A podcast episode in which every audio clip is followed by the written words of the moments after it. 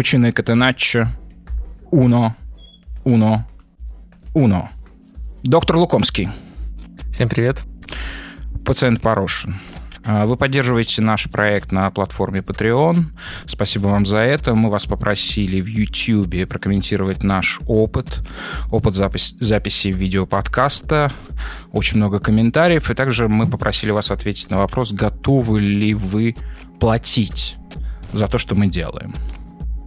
А, очень много комментариев, они очень разные. Я не в порядке упрека, но дискуссионном порядке. Только хотел бы отметить, вот несколько комментариев мне запомнилось, а, которые вызвали у меня ответные эмоции очень сильные. Не только они.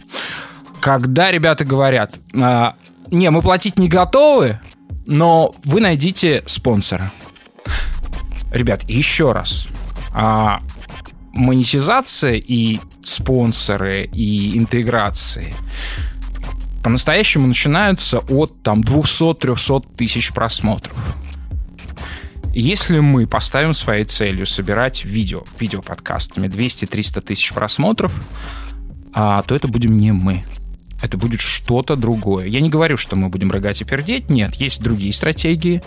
Вот, но это будем не мы. И, соответственно, а, мы вам больше не будем нужны, вы уйдете. Вот вы вы, наши слушатели, уйдете. Да, тут есть некое противоречие. В общем, в любом случае, мы хотим проанализировать ваши ответы, может быть, даже математическим путем, и в ближайшее время мы, наверное, разработаем какую-то стратегию относительно того, как а, сделать подкаст нас не только любимейшим, любимейшим нашим хобби. Кстати, вот а, сегодня у нас а, один из наших патронов. Это это Максим Распутин. И э, с нами сегодня музыка нашего Вологодского с Максимом путешествия. Э, это Йон Хопкинс.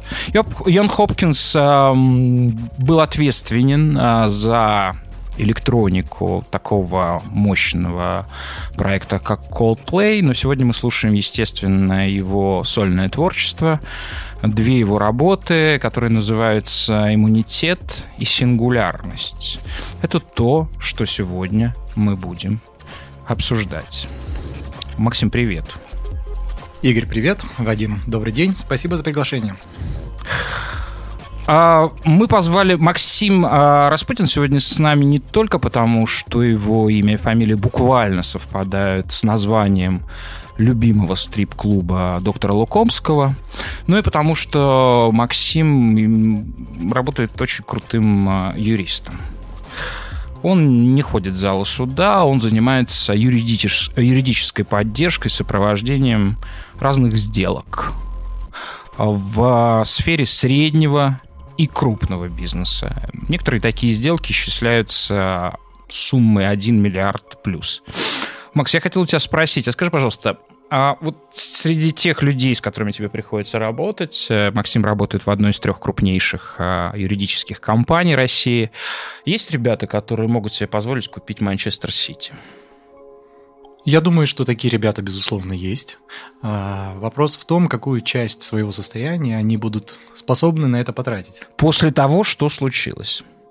После того, что случилось, на мой взгляд, покупка футбольных клубов с задачей выйти на прибыль в горизонте нескольких лет, это вообще теряет смысл. Потому что мы понимаем, что текущие правила финансового фэрплей, а Игорь, если я тебя правильно понимаю, ты сейчас делаешь отсылку к последнему решению УЕФА в отношении Манчестер Сити.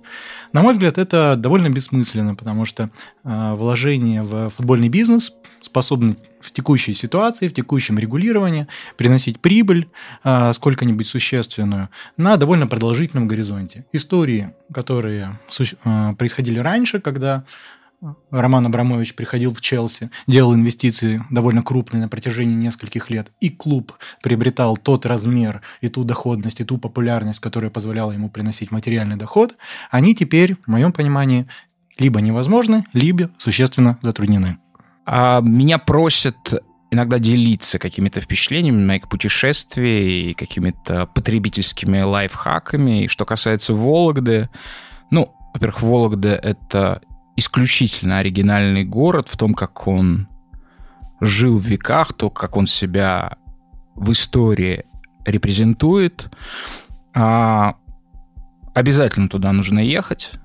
А, финальной точкой этого путешествия, конечно же, должен быть Ферапонтов монастырь, где находится огромный цикл фресок а, Дионисия. Это русский Джотто.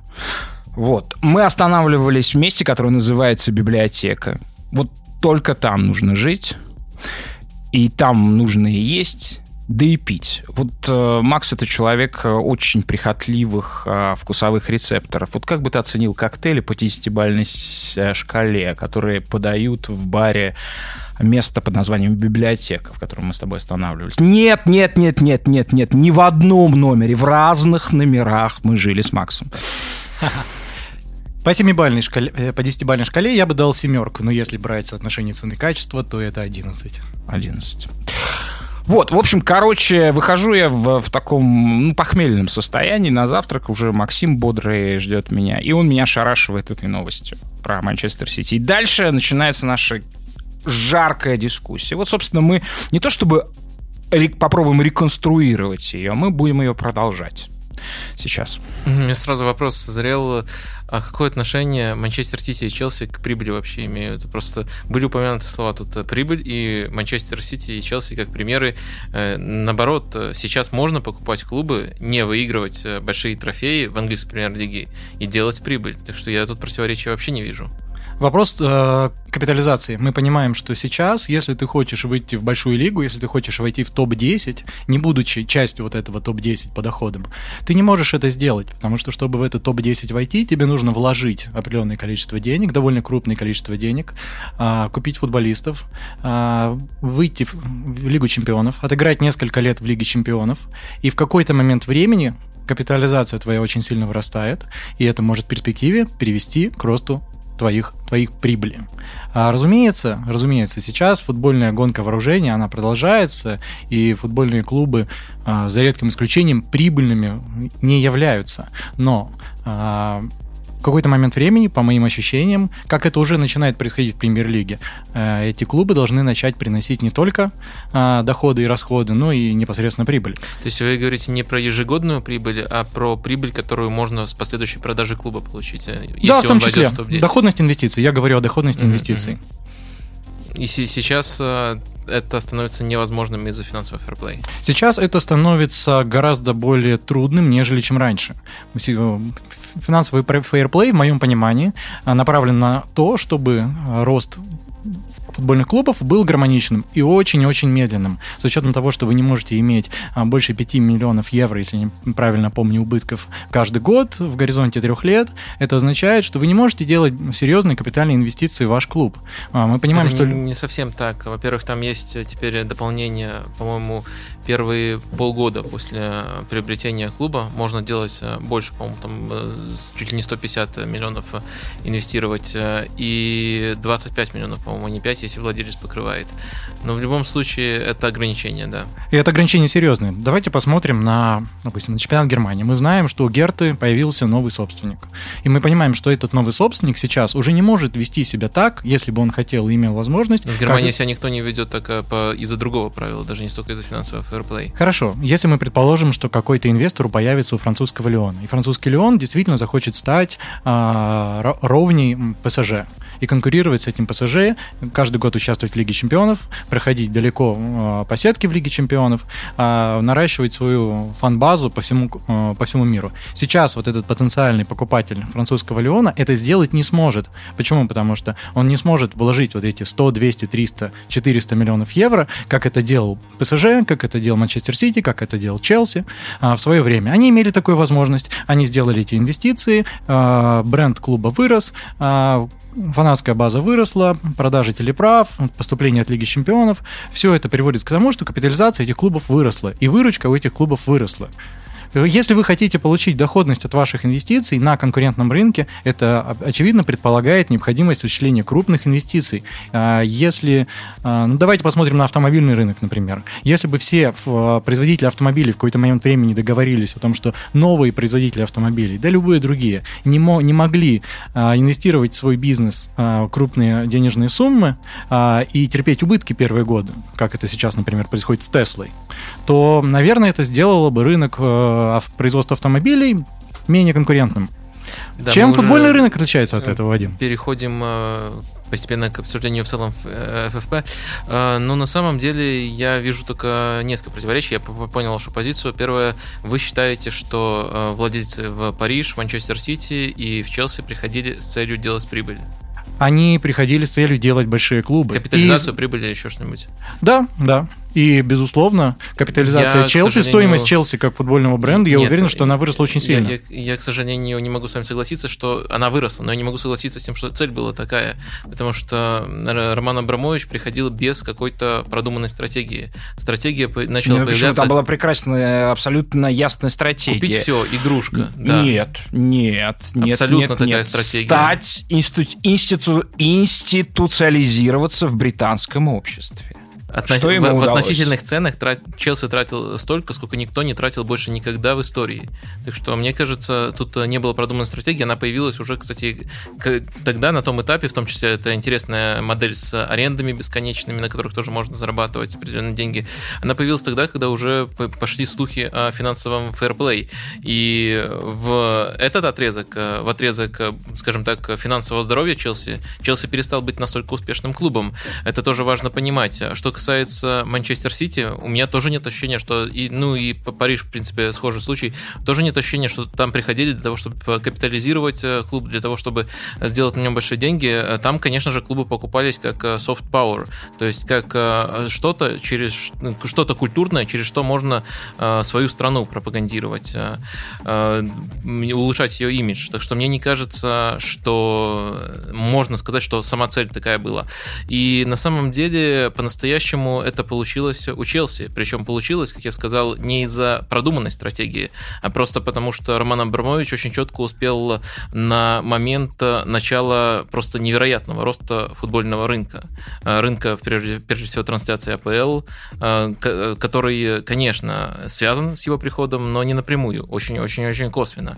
Так что я бы не сказал, что за этим приходили вот эти вот люди в футбол. В целом, я очень очень много буду соглашаться с этой позицией о том, что если сравнивать с другими, э, с другими э, бизнесами, э, то ФФП выглядит очень странно, что он чуть ли не, чуть ли не монопольные ограничения накладывает. Ну, наверное, не совсем точно я тут формулирую, но в любом случае это просто протекция для тех, кто уже заскочил в топ-клубы. С этим я буду соглашаться. Просто у меня немножко вот это вот вызвало противоречие. Эм, я не могу разглядеть тут мотива э, делать прибыль у кого-то из названных владельцев. Максим, а я хочу спросить, а вот что это значит? Вот в течение двух или трех месяцев новым владельцам, а, ну, команды, за которую я болею, ну, вот штаники с волчицей, вот они, можешь их видеть, это не видеоподкаст, а, станет, э, по всей видимости, а, американский магнат Дэн Фридкин.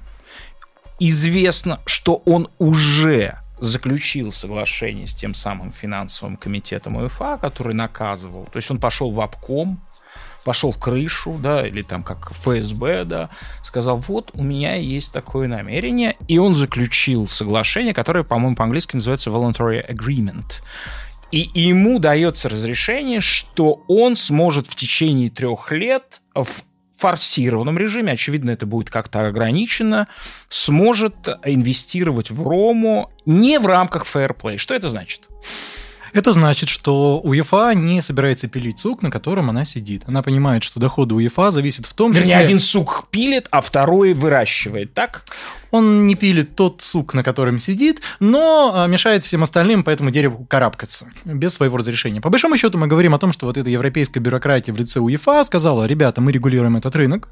Если вы хотите вкладывать деньги в этот рынок, это очень здорово, потому что мы все на нем будем зарабатывать. Но, пожалуйста, ходите к нам за разрешениями. Если вы хотите э, какие-то договоренности с нами, какие-то договоренности с нами достигать, э, ходите к нам. Вы не можете взять и потратить из своего кармана честно заработанные деньги так, как вы хотите это сделать. На мой взгляд, это довольно абсурдная ситуация, когда мы говорим о рынке развлекательных услуг, которым, безусловно, является индустрия футбола. Такие возможности, э, и это одна из претензий к правилам финансового фэрплей, которые содержат в себе огромное количество возможностей для того, чтобы э, уклоняться от их исполнения через вот эти нерыночные э, контракты спонсорские с лицами аффилированными, с акционерами. Оно дает возможность достигать договор... соглашений с УЕФА, как владелец потенциальной Ромы этого сделал, это сделал.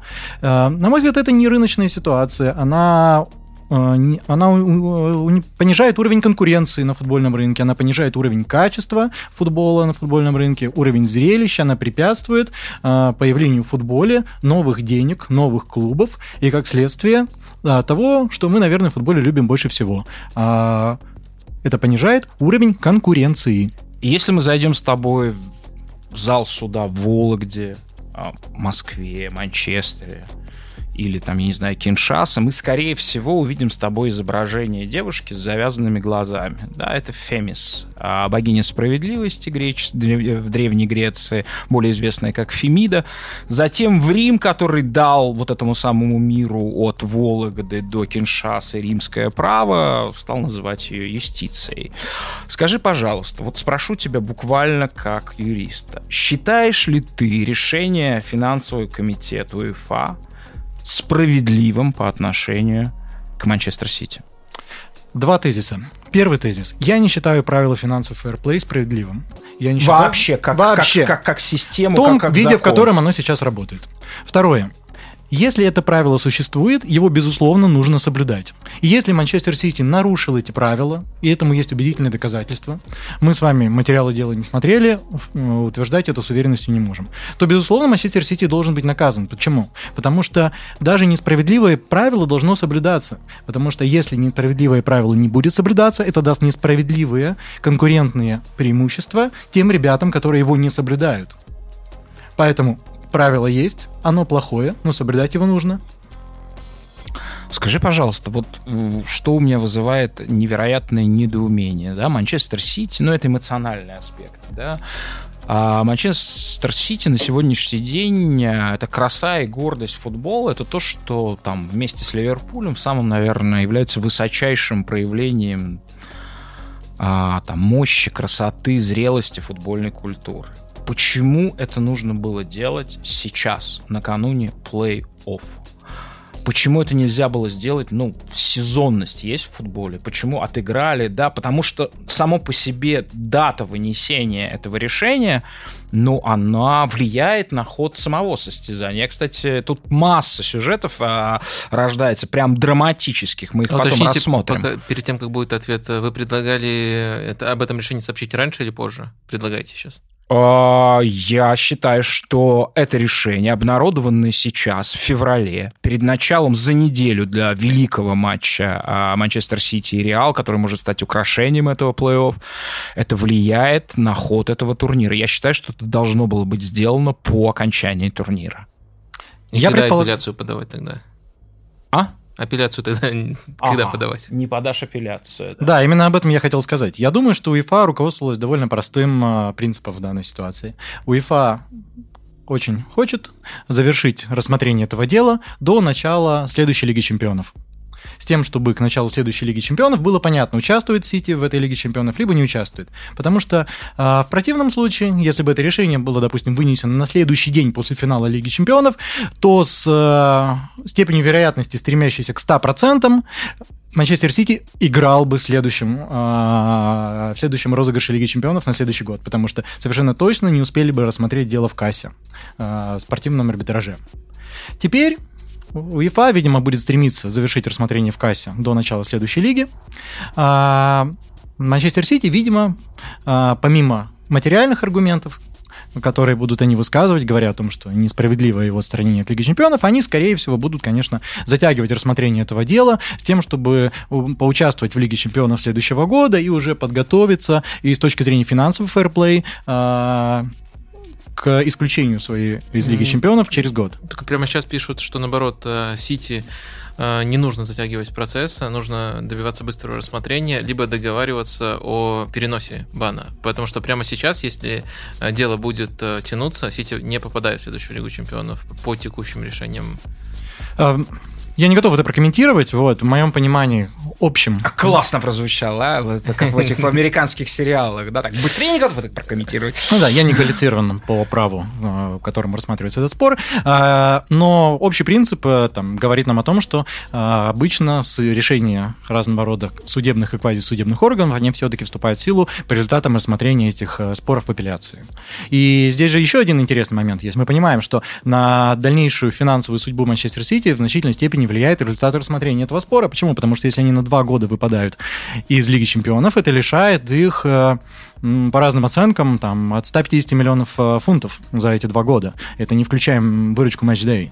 И, разумеется, если они в эту Лигу Чемпионов не попадают на следующие два сезона, им нужно корректировать свою структуру зарплат, свою структуру расходов с тем, чтобы по истечении этих двух лет соответствовать критериям фейерплей. Странная история. Ты, выпад, ты нарушаешь эти правила, ты выпадаешь из Лиги Чемпионов, твои доходы еще сильнее падают, и еще сильнее, еще сложнее тебе оказаться впоследствии в этой Лиге Чемпионов и быть там конкурентным ни в одной сфере человеческой деятельности, ну, может быть, только в литературе, а слова не имеют такой власти, как в юриспруденции. Я обратил внимание, что ты назвал, собственно, то, чем руководствовался финансовый комитет УЕФА, правилами. Можно ли назвать финансовый фэрплей законом? И если он не закон, то что это? А, это сложный вопрос. Дело в том, что вообще вся система регулирования а, футбола – это такая система внутри э, общей правовой системы. Она достаточно автономна. А, возможно, вы в курсе а, споры, а, ну, вот которые возникают... чувак Басман, который играл в шестой да. бельгийской лиге, он вот спокойно вот эту вот а, историю про государство в государстве, он ее одним ударом разрушил. Да, да? он сломал об колено, и, конечно же, футбольные власти не всячески стремятся а, рассмотрение споров, возникающих внутри большой футбольной семьи, внутри большого футбольного рынка, ограничить рассмотрением а, в рамках форумов в этом самом футбольном рынке. Потому что ситуация, когда футболь, футбольные споры выходят в нормальную правовую систему государственную, они вот чреваты в том числе подобного рода потрясениями. Поэтому с точки зрения э, закона, вот эти все судебные, квазисудебные органы, их так правильно называть, ну, вроде КАСа, а, они, конечно, не являются судами, они даже не являются третейскими судами. Это такие комиссии внутри общественных организаций, так правильно их правовой статус охарактеризовать. Есть общественная организация, международная, УЕФА, есть национальные э, футбольные организации, и они живут по правилам, своим внутренним правилам, всячески выстраивая очень высокие стены с тем, чтобы э, споры, происходящие внутри футбольного рынка, не выходили в государственные суды. Есть такое ругательное слово в России, оно 100% ругательное, особенно вот в 90-х, там, в нулевых, подзаконный акт, да? Можно ли назвать а, фэрплей вот этим вот подзаконным а, актом, да? И а, что тогда должно стать законом? Что является законом? Маастрихтские соглашения и так далее. Я думаю, что этот спор, вернее, этот вопрос, он в значительной степени филологический характер имеет, потому что законом являются э, те правила, которые утверждаются в рамках национальных правовых систем э, компетентными органами, вроде парламентов, и подписываются президентами. Вот это законы. Есть международные э, правовые акты, которые подтверждаются государствами и ратифицируются дальнейшими парламентами. Нет, здесь идеология закон, терминология закон, подзаконный акт, на мой взгляд, не применима. Это просто правила, которые работают внутри э, системы под названием УЕФА, внутри системы под названием там, Российский футбольный союз и так далее. Это внутренние правила общественных организаций. Вадим, вы не находите это странным, такой порядок? Я нахожу все, что связано с фэрплей э, странным, но я хотел бы немножко все-таки попытаться попрогнозировать на основании той информации, которая у нас э, все-таки есть. У нас действительно нету э, дела, нету даже полного текста обвинения, потому что УЕФА сказала, что его публикуют только после решения КАС. Но у нас есть, по крайней мере, направление, которое вменяется Манчестер Сити, то есть это раздутые спонсорские спонсорские контракты. И у меня сразу же возникает вопрос, который основывается на том, что летом было с Парижем. Париж, как мы знаем, оправдали за те же самые нарушения, причем при очень странных обстоятельствах. Были наняты две аудиторские фирмы, одна Парижем, другая УЕФА, и в итоге просто, несмотря на огромное расхождение в их оценках, поверили той, которая оценила спонсорские контракты э, по Парижа близкими к реальности. И это очень-очень странно. Э, зная всю эту информацию, можно ли э, вообразить хоть какой-то сценарий, э, при котором УЕФА действительно прижмет Сити и не будет выглядеть максимально странно? Несложно ответить на этот вопрос. Э, дело в том, что история с Сити это, безусловно, история прецедентная. И если FIFA, э, прошу прощения, УЕФА такое решение вынесла, то можно предположить, что они намерены действовать серьезно. При этом мы понимаем, что КАС от УЕФА, конечно, независим, поэтому э, споры, спор будет рассмотрен арбитрами КАС. На мой взгляд, э, спекулировать в отношении фактических обстоятельств одного и второго дела довольно сложно. Почему? Потому что споры эти рассматривались и продолжают рассматриваться внутри замкнутой системы, в сущности, э, бюрократами, которые работают на УЕФА. И в каком-то ситуации они говорят о том, что мы верим одному заключению оценщиков, в другой ситуации они говорят о том, что верят другому заключению оценщика. Мы понимаем, что заключение оценщиков в отношении стоимости тех или иных контрактов – это такая очень гибкая категория один и тот же бизнес, один и тот же контракт, даже абсолютно никаким образом не ангажированными оценщиками, может оцениваться очень по-разному. И уж тем более мы не можем никаким образом а, понять логику а, того, почему те или иные бюрократы основывают свои выводы на том заключении оценщика, либо на ином. Если бы дело было рассмотрено в судебной системе, настоящей государственной судебной системе, где было бы судебное решение, и у него была бы э, аргументация, мы бы могли это рассматривать как прецедент, юристы могли бы писать э, статьи на этот счет, э, и мы могли формулировать какие-то принципы и правила. Здесь, по большому счету, происходит, в моем представлении, довольно произвольная штука. В одном случае чиновники решили одним образом и ничем в сущности не аргументировали свою позицию. В другом они могут э, этот спор разрешить иным образом. А насколько сильную, а насколько, насколько силен вообще прецедент в КАС? Они на него ориентируются? А либо... КАС ориентируется на прецеденты. КАС ориентируется на прецеденты. Но опять-таки, они, прецедент – это мягкое право. Оно в одном случае, он может в одном случае применяться, в другом случае, исходя из фактических обстоятельств дела, не применяться. Да, очень интересно. И совсем интересно становится, если вспомнить о связи владельцев э, э, Парижа с каналом Bein Sport, который каждый год около 300 миллионов э, за телеправа УЕФА башляет. В общем, э, это, очень-очень э, Давайте все-таки скажем, в чем, собственно, обвиняют Манчестер Сити и почему его э, снимают с, из Лиги Чемпионов. Ну, да? все, что мы действительно знаем, мы сказали, это раздутые спонсорские контракты. Нет, это не так. Это перекладывание буквально денег из своего кармана под видом а, финансирования из своего кармана под видом а, нет, сторонней а, спонсорской нет, у нас помощи. нет такой информации. То есть УЕФА об этом не заявляла. Подождите, УЕФА говорят говорят о том, что вот эти вот э, компании, в том числе и Тихад, да, что на самом деле эти сделки фиктивные, что на самом деле в том числе и Тихад... Но это уровень а, слухов. А, а, верно, верно, но именно в этом и обвиняют их в том, что э, размеры этого спонсорского соглашения, они не соответствуют рыночной ситуации, да, uh-huh. а Этихад находится в сфере влияния семьи, которая владеет э, Манчестер Сити. Э, ну, это, да, это так, это вся информация, которая у нас э, фактически есть. Но важно понимать, что это не какой-то уникальный прецедент. Э, Бавария Э, и Adidas. Э, не полностью, конечно, но есть доля у Adidas в Баварии. Ювентус и Фиат. Причем там Аньели в двух э, советах директоров состоит. Спокойно, никто ничего не придирается. То есть теоретически эти сделки тоже можно переоценить. То есть мы, наверное, придем к тому, что тут все абсолютно по рыночному, что это кристально чистые клубы, но сам факт того, что и там, и, и там, и там один и тот же владелец, либо аффилированный владелец, мне кажется, это ни, ни, ничего сам по себе не дает. Вы сказали очень важную вещь по поводу Ювентуса, да, привели пример Ювентус, никто не придирается. Вот об этом и говорит огненный спикер а, а, британской сети Sky Фил Невилл, а, тренер Гарри, жен... Гарри Невилл, Гарри Невилл, тренер женской сборной Англии. Тренер женской это уже Фил. Фил, да, господи, я запутался, да. Это сказал Гарри. Это сказал Гарри, да. Вообще ситуация изумительная, да, вот вроде бы а, нет никакого вот возможности перейти в уголок старого марксиста, потому что это наша рубрика, потому что это поразительно, да, вроде бы, казалось бы, а, буржуев наказали. Вау! А вот, кстати, я хотел спросить у вас, доктор. Вот давайте мы живем в эпоху цифрового а, взрыва, да? Давайте вот в двоичной системе. Вот когда эта новость пришла, вы обрадовались или огорчились? Ни то, ни другое, я просто про, значит, проанализировал. Ну, ну как это? Ну, значит, вы, вы не с нами, вы не в нашей эпохе. Я проанализировал информацию, и я, в принципе, пришел к тем же выводам, которые мы сейчас вот э, повторяем, на которые мы намекаем, э, что по закону э, Сити тяжело будет э, э, осудить. И даже если это получится, то УЕФА будет выглядеть глупо из-за двух непоследовательных решений.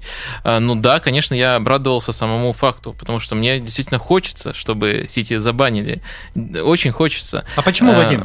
Ну, у нас есть и информация от Football Leaks, которой я полностью доверяю, о том, как Сити манипулируют... Это же важнейший фактор цифровой эпохи — верить сливам.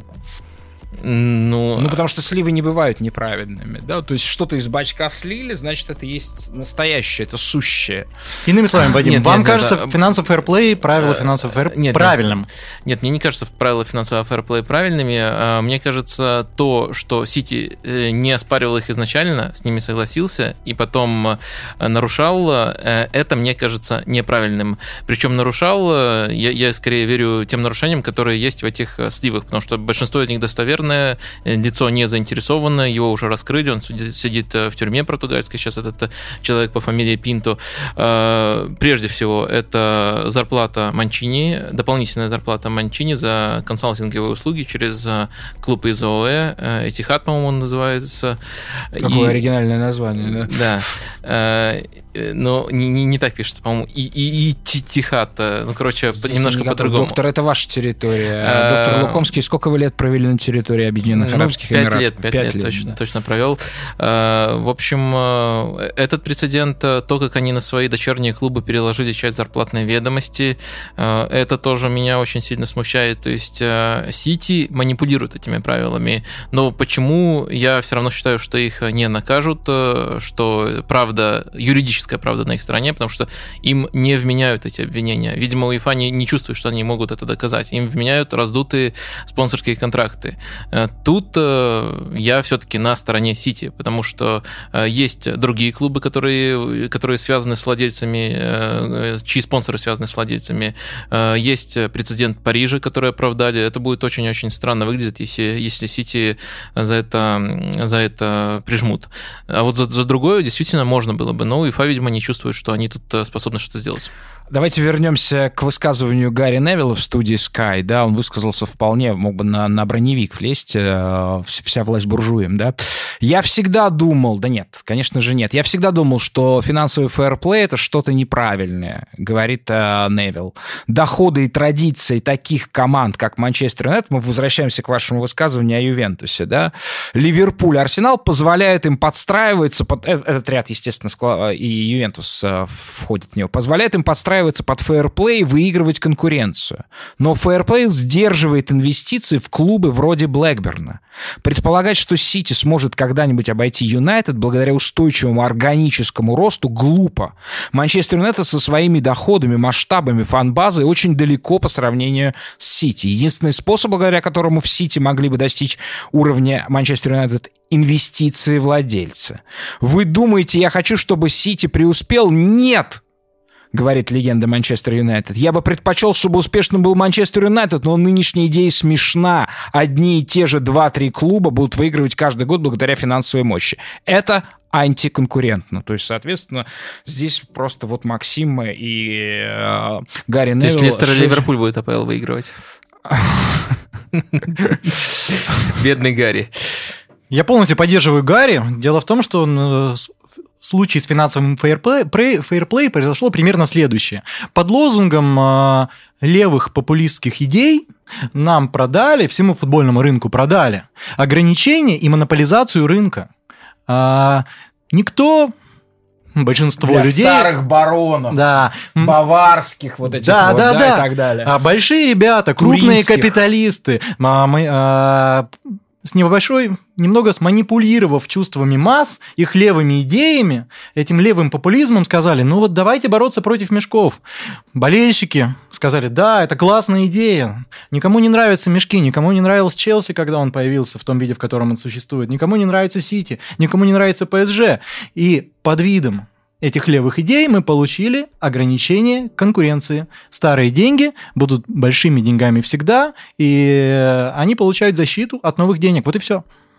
Абсолютно с этим согласен. Тут э, нечего обсуждать. Единственное, если, если, если все-таки пытаться отыскать э, плюсы финансового фэрплея, э, он не сработал так как, э, так, как нам его продавали, но глобально на больших цифрах он работает в том плане, что клубы стали прибыльными. То есть, если мы возьмем э, большую выборку клубов, э, и когда-то у них был примерно э, миллиардный убыток совокупный, э, сейчас э, ситуация постепенно меняется. Сейчас э, в, совокупно, в совокупном э, плюсе находятся клубы. Именно э, с момента введения Fair Play начался обратный тренд. Так что если уже... Ну, Согласно документам, Сити тоже является прибыльным клубом. Но, Э. За, за тот отрезок, за который они сейчас могут э, э, получить, они не были все-таки прибыльными. В последние годы, да. В последние годы, да. Э, Но в любом случае, мы говорим о больших цифрах. Там я не думаю, что роль одного конкретного случая большая. Это скорее случаи маленьких клубов, которые хотят играть в Европе, которых проще даже приезжать, че- чем Сити. Э, Стимул для них соблюдать какие-то показатели финансового здоровья. То- Тоже рекомендуемый УЕФА э, коэффициент э, 60% э, э, зарплатная ведомость, 60% от э, доходов.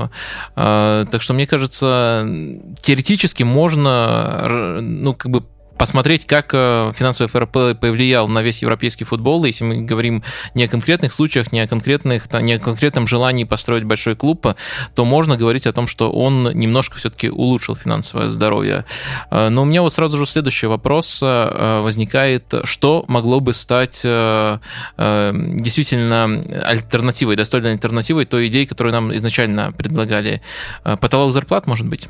А Потолок зарплат, на мой взгляд, довольно сложно реализовать в системе текущих э, футбольных лиг. Почему? Потому что потолок зарплат работает в системе замкнутых лиг. НХЛ, NBA, э, МЛБ, потому что все играют по одним правилам, все играют в одной лиге. В этом, как работает, например, история с потолком зарплат в НХЛ и даже в КХЛ. Лига смотрит на средний Макс, доход. извини, пожалуйста, я тебя представлю. А, С другой стороны, Максим а, болеет за Арсенал, за Барселону, хотя сегодня это очень стыдно болеть за Барселону, и за Локомотив, но главной его командой является Филадельфия Флайерс. Я полагаю, и, ну, естественно, Максим является большим поклонником се- североамериканского пути в спорте. Я предполагаю, что ты просто офигеваешь, глядя на все это, да? Это смотрится довольно дико. Это смотрится довольно дико. Я имею в виду футбол европейский. Конечно, конечно. Ну, это такое славные времена пиратства, очень много свободы, очень много э, нарушений себе можно позволить. Каперы плавают по морям, грабят испанские галеоны. Вот так выглядит европейский футбол, э, на мой взгляд, сейчас.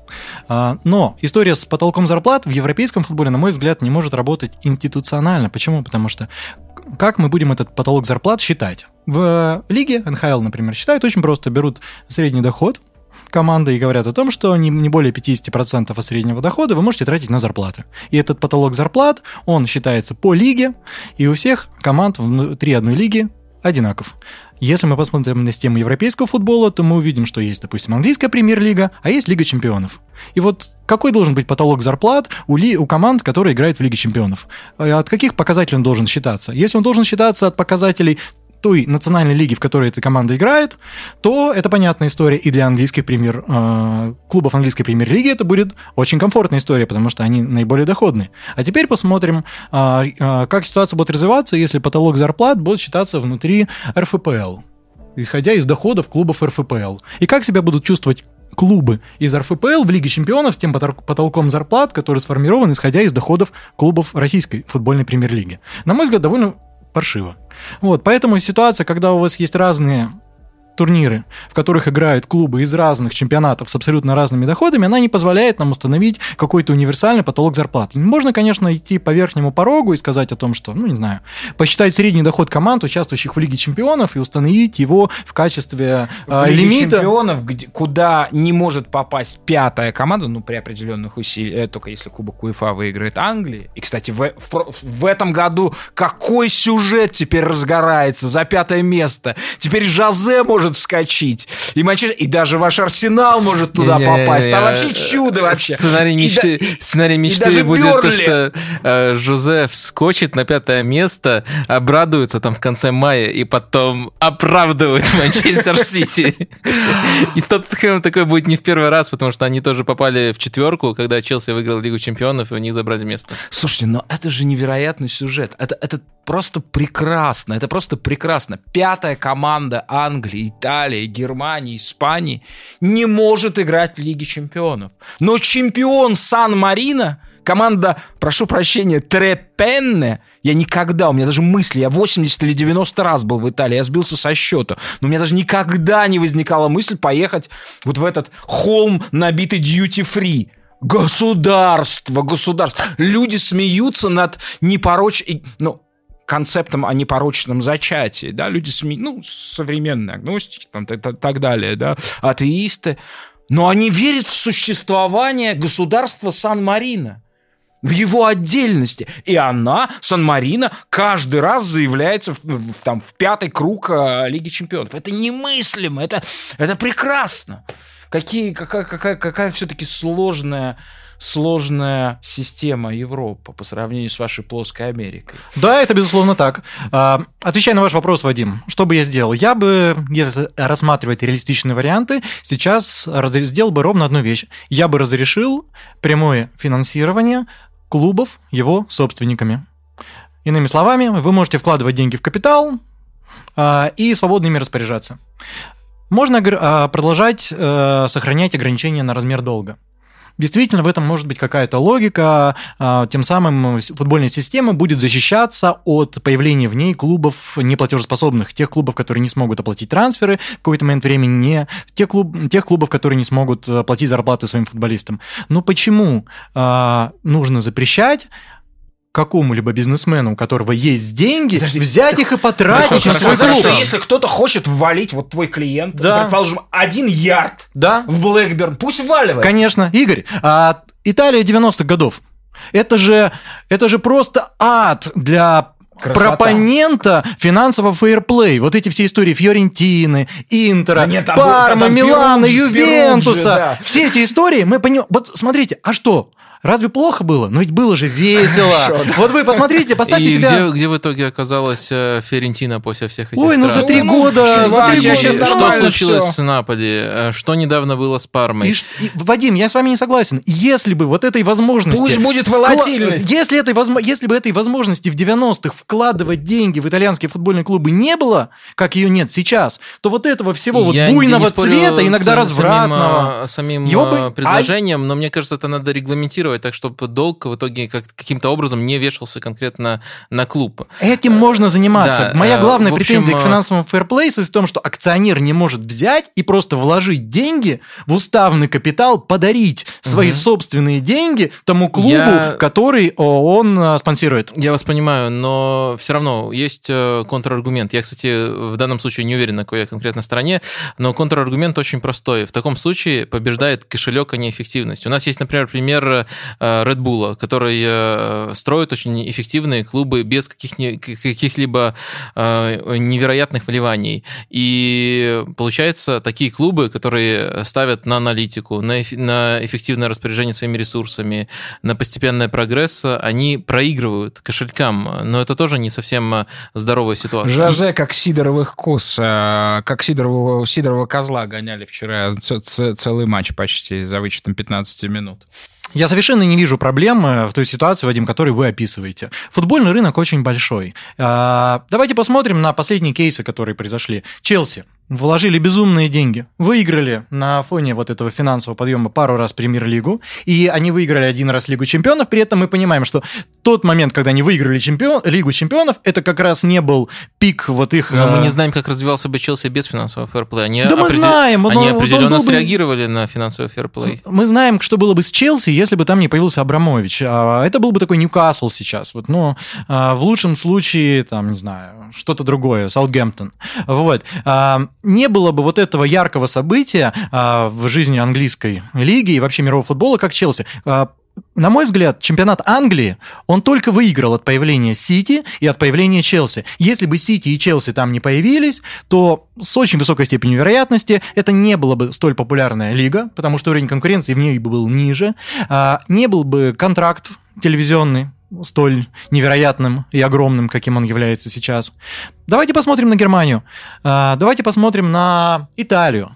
Если сейчас в Германии, в Италии, да в Испании в той же самой дать возможность каким-нибудь безумцам, у которых есть эти деньги, потратить их на футбол, то, на мой взгляд, эти чемпионаты также только выигрывают. Если во Франции появится второй клуб с сопоставимыми а, возможностями с ПСЖ, насколько более конкурентной станет эта лига, как, насколько сильно выиграют другие участники этой лиги, другие клубы, потому что телевизионный контракт растет, деньги приходят а, в- а, во всю лигу. А, футболисты не стремятся уехать из Франции при первой возможности, как это было раньше, и как это в значительной степени является сейчас, если вас не взяли а, в ПСЖ, ну, вы же едете в Англию, да, вот сейчас так французская лига примерно выглядит. В Арсенал, ваша вторая опция. Доктор, доктор, а у вас нет сейчас ощущения дежавю?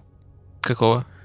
Ну вот у меня полное ощущение, что продолжается эфир с гендиректором Forbes, и сидит его брат по духу. Я чувствую ту же температуру крови. Это же Чикагская экономическая школа. Это они Пиночета породили. Дайте свободу рынка, рынок сам себя обустроит. Игорь, ну обустроил Пусть же. бедные. Смотрите, если бы, вот, давайте Италия 90 мне кажется, это ярчайший пример лиги, куда вдруг пришло куча денежных мешков.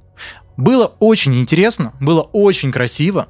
А, до сих да, этих, но этих- потом было очень долгое Хорошо. похмелье, да, Ну, тяжу- тяжелейшее, да, е- после этого. Очень сложно сказать, Игорь, потому что если бы финансовый фэрплей существовал с начала 90-х, возможно, в Италии все 90-е, все нулевые и сейчас, ну вот была бы ситуация текущая, которая вот она, а, возможно, даже хуже. Почему? Потому что а, благодаря этим безумным финансовым а, вложениям 90-х а, годов а, такие клубы, как Интер, Милан, Парма до сих пор имеют болельщиков по всему миру. Я знаю боле- поклонников Пармы в России, почему- а, которые до сих пор болеют за Парму, потому что они начали за нее болеть в 90-х годах. Если бы этого ничего не было, был бы тишь, гладь, порядок, стагнация. А, Это то, к чему, на мой взгляд, приводит финансовый фэрплей. Самая главная проблема с финансовым фэрплей, повторюсь, а, состоит в том, что интересы собственников крупных клубов были поставлены в приоритет, на мой взгляд, по отношению к интересам футбольных болельщиков, которые лишаются зрелища, они не лишаются появления новых интересных команд, они лишаются появления конкуренции в своих любимых лигах. Это противоречит интересам футболистов, потому что футболисты зарабатывают меньше, чем они могли бы зарабатывать.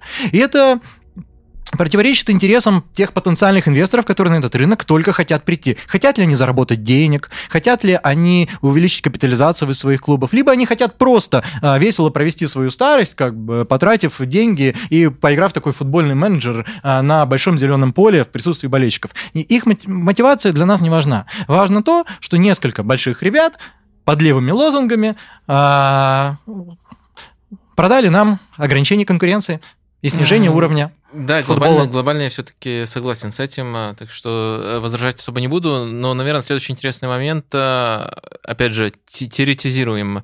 Мансити выигрывает этот процесс. Э, Будут глобальные последствия для финансового фэрплей? Я очень на это надеюсь. Я очень на это надеюсь, потому что если Ман-Сити выиграет этот процесс, то в совокупности с тем, что произошло с ПСЖ, а им все сошло с рук, чего бы они ни делали, на мой взгляд, сделает для любого там здравомыслящего человека, интересующегося этим вопросом, а, а, очевидно, неработающей ситуации с финансовым фэрплей. Ну, почему? Потому что под финансовый фэрплей кто у нас в основном попадают? Маленькие клубы, у которых э, собственники недостаточно а, квалифицированы, и менеджмент которых недостаточно квалифицирован, чтобы все это сделать красиво. Ну, с бухгалтерией, со сложными контрактами, якобы Маленькие от третьих- клубы Милан. Малень- ну, в общем, да, вот эти все Я как- раз таки криворукие ребята, да. Я, я- я уже слово Милан у меня уже вот здесь, вот, вот здесь, как рвота, да. Ну, были там другие примеры на нашей с вами родине, когда там крупные банки спонсировали московские клубы э, со спонсорскими контрактами, там 300 миллионов долларов, да, их за это тоже наказывал финансовый фэрплей. Потому что а, что сейчас происходит? Мы понимаем, и любой здравомыслящий человек понимает, что если вот эти расследования в отношении рыночной стоимости спонсорских контрактов начать проводить повсеместно, то очень много интересного можно обнаружить.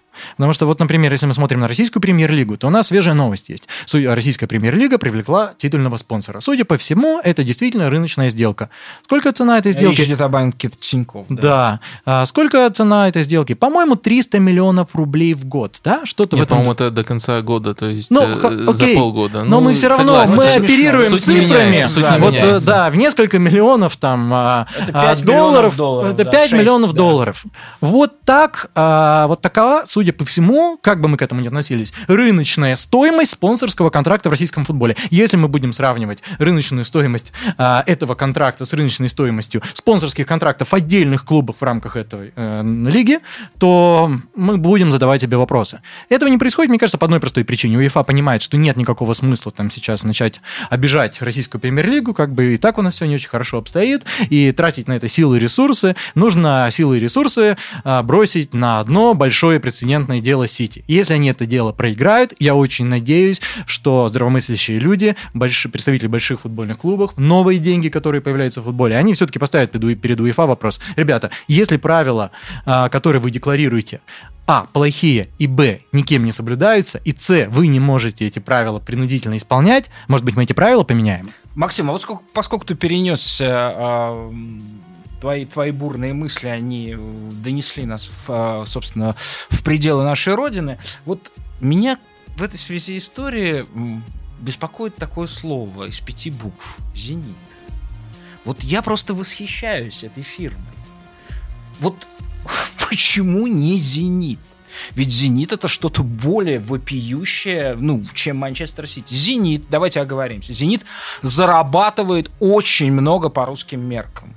«Зенит» зарабатывает столько, сколько не зарабатывает даже близко ни одна ко- команда. По моим сведениям, это сумма, если взять, ну, у нек- некоторые матч-деи топовые, да, то есть, э, когда, ну, ключевые матчи, Лига чемпионов статусные или Спартак, ЦСКА, Зенит да, зарабатывает до 2 миллионов евро за день, да, со стадиона. Это очень приличная сумма, это столько, сколько собирает Ювентус на своих матчах. Но это все равно 100 миллионов евро примерно. А, ясно, что затратная статья, ну, как минимум в два раза выше у «Зенита». Не забывайте про Лигу чемпионов, Почему? это большие деньги. Да, и да, да, ну, конечно, учитывая, как там «Зенит» Не забывайте про продажи это- это- футболистов. Это, еще... Удивительно, ну, там- прекрасные. Да, это еще 20 миллионов, это еще 20 миллионов. Лига примерно 50, сколько? 50. 20-30. Не, 50 не зарабатывает «Зенит», доктор. От с каких... э, Лига. От Лиги, от Лиги Чемпионов. Я, я думаю, заработает там э, с недавнего времени еще сильнее вырасти контракты. Э, В любом случае, «Зенита», мне кажется, глобально... Есть и локальный ответ, есть и глобальный ответ. Локальный ответ, он заключается в том, что «Зенит» старается, ну, как бы имитировать э, соблюдение правил. Они показывают э, мелкие... Но это же имитация. Тут тем же самым занимается и Нет, нет, нет, нет. И даже, прошу прощения, Милан. Дайте, пожалуйста, закончить. Э, Они показывают э, множество мелких контрактов с разными структурами Газпрома. То есть э, в этом при- принципиальное отличие. Если не локальный, а глобальный ответ, ну, у меня будет тот же намек, который я делал по Парижу. У Газпрома тоже контракт с УЕФА, как и у Sport, э, который связан с э, ПСЖ. Ага. Вот оно в чем, Максим. Может быть, э, причина очень проста, вот в том, что сказал доктор. Мы же видим рекламу машущего, этими, машущего па- палочкой Валерия Бесаловича Гергиева и Мацуева все время, да, бесконечно. Получается как-то все очень просто, как-то до обидного просто. Не думаю. А, я- не думаю, что это просто. Я не думаю, что это так очевидно. Я думаю, что а это- давайте посмотрим на другие. перегов- Я думаю, что позиция в другом. Я думаю, что история очень проста. УЕФА не видит большой необходимости в, в том, случае, чтобы... «Зенит» в минусе. А, доктор, вы согласны? «Зенит» в минусе. Несмотря на все свои заработки, он стабильно показывает минус. Ну, в районе, Если бы он в районе 50-70 миллионов. Что вы имеете в виду? А, «Зенит»... А, разница между доходами... То, что мы будем сейчас додумывать реальный, как бы, реально, что делает «Зенит», то есть со справедливой стоимостью контракта? Ну, конечно. Ну, собственно, а, дочки несут мзду, так сказать, на э, статусное имиджевое э, предприятие. Вот Я думаю, да, но тяжело очень сильно оценить, потому что мы видим только то, что нам а, показывают в финансовых отчетах. Максим. И, и я уверен, что в финансовых отчетах э, все сделано очень правильно. А, иначе «Зенита» не было бы в Лиге чемпионов. А, Игорь, я не думаю, что эта ситуация уникальна для «Зенита». Если мы посмотрим на Московский «Спартак», титульный спонсор которого связан с его акционером. Если мы посмотрим на нежно любимый мной московский локомотив, у которого на груди тоже не Opel написано, да, и не Mercedes, а, то эти вопросы можно ставить применительно практически к любому крупному российскому футбольному клубу. При этом «Зенит» среди них зарабатывает еще больше всего, с учетом, а, действительно, судя по всему, очень высокого матч-ДЭ, с учетом очень выгодных продаж, то есть он все-таки Паредеса продал за 40 с лишним миллионов. И а, очень выгодных они покупок, они, Мал, они, да, они, за 40 они миллионов, Федора да. Смолова отдал в аренду за 700 тысяч, да, то есть э, это разные, разные ситуации. Вот, я думаю, что история очень простая. Я думаю, что УЕФА не уделяет большого внимания клубам с развивающихся рынков по одной простой причине. «Зенит» не является конкурентом, несмотря на все свои усилия, Барселоне. «Зенит» не является конкурентом mm. Реал Мадриду. И а, в медийной сфере не присутствует так ярко, как ПСЖ и Мансити. И, конечно же, в условиях ограниченных ресурсов расследования ведутся против тех клубов, которые привлекают наибольшее внимание. Плюс расследования ведутся против тех клубов, которые просто не могут нормально отчетность составить, и прямо в отчетности черным по белым пишут, что у них огромные убытки. Да, вот эти там 50 случаев или что, или сколько их было, разного рода санкций, наложенных за нарушение финансового фэрплея, это же в основном очень маленькие клубы, которые, видимо, просто не смогли а, нормально сделать домашнее задание и подготовиться м, к соблюдению правил финансового фэрплей. Вот. А, при этом а, опять-таки, мы возвращаемся. Мы можем сколько угодно спекулировать в отношении того, соблюдает там «Зенит», либо не соблюдает. А, до тех пор, пока УЕФА и КАС не сказал, что не соблюдает, я бы исходил из того, что «Зенит» соблюдает правила. Потому что мы с вами отчетность не смотрели, мы с вами аудит не проводили. А мы, на мой взгляд, высказываться на этот счет там, четко и однозначно не можем. Можем лишь спекулировать. И результатом таких спекуляций для меня является то, что это просто не привлекает внимания. Вот, слушай, смотри, я, когда ты рассуждаешь э, по поводу «дайте волю э, стихии рынка», и, и все будет весело, и, и рынок сам все построит, я, конечно, внутренне протестую, потому что есть совершенно конкретный пример. Есть э, футбольный клуб «Милан», да, который последние пять лет после продажи э, Берлускони, да, ну и финальные годы Берлускони тоже там были не, не ахти, а, управляется не просто плохо, он управляется бесстыдно плохо. Да, кстати, я хочу сказать э, нашим слушателям, болельщикам Милана, наверняка такие есть. Ребят, последние четыре матча очень хорошо все с игрой. Вот нет никаких предупреждений. Очень хорошо выглядит сейчас Милан. Наверное, по качеству игры в топ-5 входит впервые за последние, наверное, три, три года. Вот. Почему у меня чувство протеста? Потому что я понимаю, что сколько ошибок очередных они не совершат, а там новые готовятся уже, судя по всему, все равно все закончится тем, что есть город святой город для любого человека с сердцем и душой Бергама, находящийся в 70 километрах от Милана, и они запустят туда руку опять, купят по сороковнику футболистов, да, потом Аталанте, да, там гениально все, да, они, у них уже все, все, все налажено, как поступать, но, но все равно, все равно Аталанте будет тяжелее вот эту репродукцию, да, произвести вот этих э, э игроков вынутых, и через год они, естественно, уедут в Герту там или в Аугсбург и так далее. Вот это не мысль. Есть куда более простой, э, э, непростой, ясный и, и тривиальную уже сегодня, если, если брать историю новостей последних лет, как э, э, сделать так, чтобы э, создать поле для потолка зарплат и для всей вот этой прекрасной системы профессионального спорта североамериканской, которой ты восхищаешься. Это Суперлига. Но то, что ты говоришь, это то, на чем мы сходимся. Получается, что никакого единства между большими фирмами не существует. Существует очень грязная даже конкуренция, да, когда вот эти старые бароны, они, ну, как бы вот они отстаивают свои права, они не хотят создавать эту лигу равных.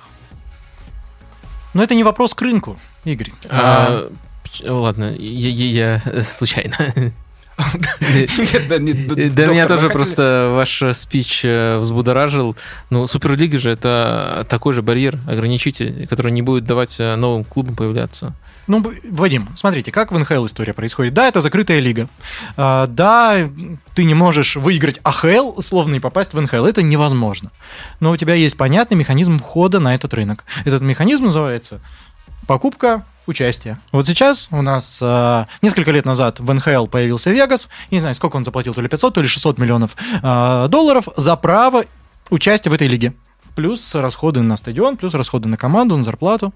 Ты просто платишь, покупаешь входной билет и дальше играешь с ребятами. Ребятам выгодно им иметь новые клубы. Почему? Потому что, ну, приходит новая большая франшиза, она платит много денег, общие доходы лиги растут. Это нормальная рыночная история. И она, в отличие от... И вот у нас сейчас Сиэтл появится не этим летом, а следующим летом. Они, по-моему, уже миллиард э, долларов заплатили только за право участия э, в этом соревновании. И, но это... это рыночная история, но это не спортивная история. В лигу не нужно будет пробиваться.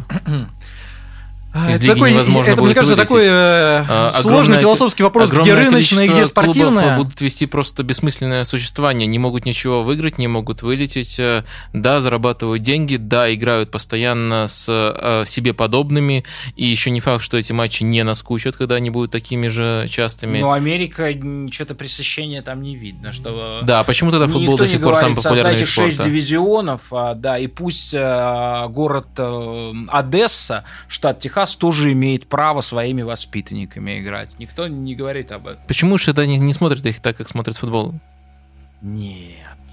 Нет, вы имеете в виду другое, доктор. Вы имеете в виду а, обаяние, а, а, обаяние самой игры, да, ее как бы вот, э, ну, чу чудо футбола как таковое. Это не имеет отношения к тому, как устроен футбол, как он функционирует, да, э, как он управляется. Нет, есть великое, великое английское изобретение под названием футбол, да, которое, кстати, не очень а, долго понимали американцы, в чем, в чем его величие. Вот. Но сейчас, похоже, как- как-то ситуация меняется.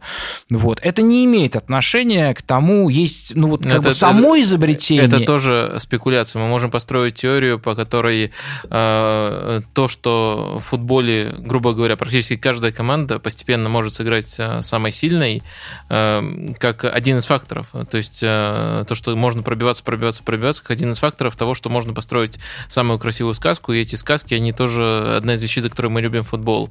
Это первая теория. Вторая теория, да, действительно, что ну просто так повелось, что футбол самый интересный, самый э, популярный вид спорта.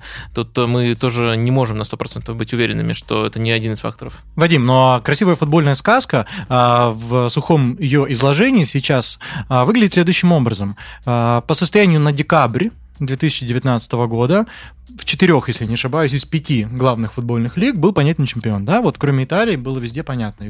А, нет, Испания, Испания, да. А, и Реал, и Ты Барселона. сезон, да? Ну нет, почему про этот, про декабрь 2019 года? У нас, не, нет, у нас было не... В этом чуть-чуть по-другому, но, но не... Нет, нет, я говорю про сезон 19-20. У нас чемпион премьер-лиги фактически был понятен в декабре. У нас э, чемпион Франции Фрей, чемпион э, премьер-лиги это сказка. Это сказка, потому что они идут э, против финансовой системы. Они за счет эффективности выиграли свой титул, за счет того, что все сделали максимально правильно, а не за счет того, что э, могут тратить больше, чем все остальные. Я не вижу здесь такой связи. Я не вижу здесь такой связи. Я думаю, что если бы а, в Англии можно было тратить сейчас без каких-либо ограничений, возможно, у нас было бы гораздо больше, а, ну или просто больше а, клубов, которые всерьез могли бы замахнуться на победу в премьер-лиге. Дело, не вслу... по не... финансам Ливерпуль не должен был замахиваться, не должен быть э, главным претендентом. Но да, но выигрывают. это все равно, это все равно близкие показатели. Это близкие, близкие показатели. Да. Я немножко о другом говорю. Я говорю о том, что а, а, если сравнивать систему закрытых лиг и систему открытых лиг. А, вы говорите о том, что в Европе может случиться чудо. Золушка может приехать на бал, вот, и всех там покорить. А, да, такое происходит время от времени. Вот с Лестером такая история приключилась. Когда еще она у нас приключалась последние годы в пяти ну, лигах? Сейчас наша главная Золушка, которую мы вот э, несем на руках уже два с половиной года, это, конечно, талант. Да, но вы понимаете, что для них да. четвертое место в чемпионате Италии, это, это, да, да, вот для это... них это фейерверк. Если мы посмотрим на НХЛ, мы понимаем, что клубы, которые были династиями, а, Чикаго, Лос-Анджелес, они выигрывали а, Кубки Стэнли два и три раза. А, за несколько лет обратно превращались в золушек из принцесс. И те клубы, которые, не знаю, не проходили а, в плей-офф и скребли дно, они за 3-4 года становились, становились контендерами, становились претендентами на победу. Уровень... А, и это же здорово. Если ты вот сейчас, например, Детройт. Детройт Red Wings. Все мы, а, кто интересуется хоккеем, были под очарованием этого клуба.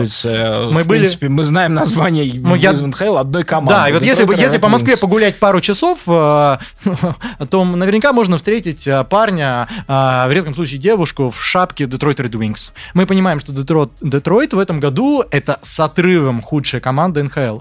Но, будучи болельщиком, если бы я был болельщиком Детройта, я бы расстраивался, но не слишком переживал. Почему?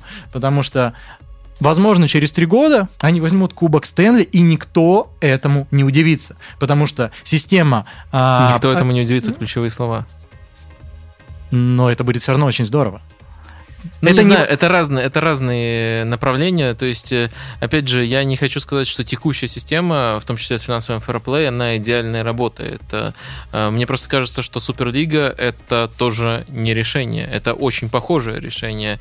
И тут надо сделать очень кучу, очень много оговорок, э, очень много если, чтобы она не стала таким же ограничителем, которым старички плюс новоруши, скажем так, будут получать получать свои деньги и ограничивать развитие других клубов. Я не вижу здесь никаких э, равновесных чаш или колеблющихся. Вопрос исключительно в том, что управление футболом исходит из... Э, законом для управления футболом являются политические карты 20 века которые настолько э, условны. Это такая устаревшая абстракция, что вот э, город Страсбург, он французский, а город э, Кайзерслаутерн, он немецкий, да, вот, и поэтому, ну, соответственно, они играют в разных лигах там и так далее, да, мне кажется, что это, это, это противоречие, которое должно быть преодолено тем, тем или иным способом. Я хочу спросить тебя, Макс, ты знаешь психологию, ты работаешь с людьми, которые обладают большими активами, да, скажи, пожалуйста, вот на твой взгляд, когда может произойти восстание? Неважно сейчас, а, будет ли это счастливая революция, хотя, как мы знаем, что никаких счастливых революций не существует, они просто должны происходить в какой-то момент. Когда, а, когда произойдет восстание против существующего порядка? Я, я имею в виду в футболе. Давайте я, я думаю, что если, если а, решение об отстранении Манчестер Сити на два года от Лиги Чемпионов останется в силе, то это приблизит революцию. Угу. Кстати, а чтобы оно осталось э, в силе, э, какие еще шаги должны быть сделаны? Потому что, опять же, мне доводилось читать, что после касса они еще могут э, в швейцарский суд пойти.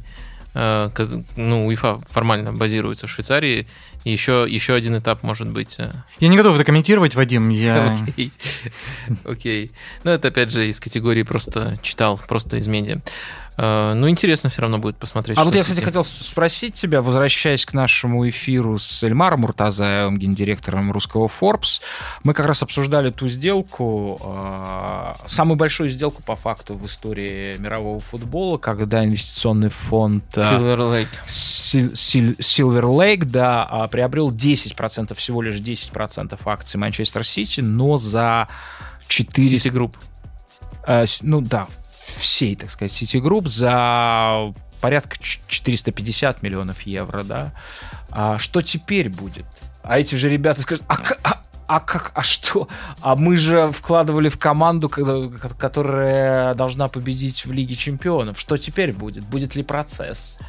Все зависит от того, что было написано в договорах, на основании которого инвестиционный фонд покупал акции Citigroup. Если в договорах о Они продаже... должны были учитывать этот момент, да, что должны ли, скажем, Сити были поставить в их известность, что в отношении них ведутся два, кстати, процесса. Второй процесс ведет английская В смысле, лига. а сами они как бы ослы, это было известно, что процесс ведется. Просто неизвестно было, когда именно придет решение. И, конечно, судя по тому, что, опять же, я читал в английских медиа, оно было шокирующим для Сити. Сити не ожидал, что УЕФА решится на такой шаг. Каким образом подобного рода вопросы обычно решаются, если мы уберем в сторону специфику футбольных клубов? Если, Игорь, а, ты пожелаешь купить у меня акции какого-либо бизнеса, который я контролирую, ты, скорее всего, попросишь у меня заверение в отношении того, а, как этот бизнес работает. Если ты покупаешь у меня нефтеперерабатывающий завод, ты попросишь, чтобы я в договоре подтвердил тебе, Что Игорь Иванович Сечин э, что я, что за- заберет. Нет, что этот завод работает по всем правилам, эти правила не нарушает, лицензионные требования соблюдает, экологические требования не нарушает. Если впоследствии окажется, что я ввел тебя в заблуждение а, и сказал тебе неправду, и в связи с этим те акции, которые ты у меня купил, стоят дешевле, ты понес убытки, ты можешь меня эти убытки взыскать. Но я с трудом себе представляю, что продавцы... Я не знаю, каким образом была структурирована эта сделка, я не знаю, какому праву она была подчинена, а, но я с трудом себе представляю, чтобы владельцы Сити, Сити Групп, могли а, принять на себя в здравом уме ответственность за действия УЕФА и возможность санкций, которые были бы наложены на этот клуб. Нужно смотреть сделочную документацию. Ну что ж, Макс, спасибо тебе, конечно, но... У нас же еще были вопросы. А, конечно. Но самый очевидный и э, внезапный про э, Алишера Усманова и Эвертон. А, да, да, конечно. Это то, что, доктор, вы... Ну, ну в общем, да, ты, ты знаешь... э, Всплывает это- периодически. Это история по поводу того, что Алишер Усманов, у которого был неудачный опыт э, инвестиций и присутствия в... э, ну, с финансовой точки зрения очень удачный. Отвечая, кстати, на, ваш, э, на вашу ремарку о том, насколько прибыльными являются инвестиции в футбольный клуб. Да, он очень хорошо вышел финансово из Арсенала, но эмоционально я не думаю, что он кокетничал. Он говорил, признался в том, что это скорее, ну, такой, ну, печальный опыт, потому что он действительно топит за Арсенал, и ему хотелось бы больше влиять на этот, э, на, на Арсенал, да. И есть информация о том, что он, возможно, прямо или косвенно войдет э, как ключевой инвестор э, в Эвертон. Вот, что, как, как, как теперь, как эта история повлияет на него, как ты думаешь? Я думаю, что эта история никак на него не повлияет. А Я думаю, что Алишер Усманов абсолютно квалифицированный человек. Он давно на английском футбольном рынке и на футбольном рынке в целом. Он понимает правила финансового фэрплея, он понимает э, Он те понимает, ограничения. а ребята из Манчестер Сити не понимают.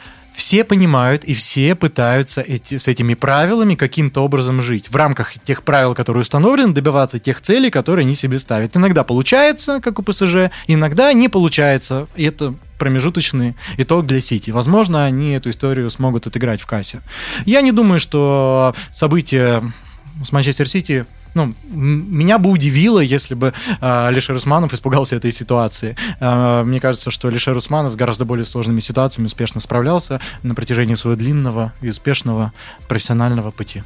А, Прямо сейчас а, он э, является косвенным или прямым владельцем. Например, тот же Фархат Машири, который реально владеет Эвертоном, а, это кто он вообще по отношению к Усманову? То есть это его подчиненный, либо его бизнес-партнер?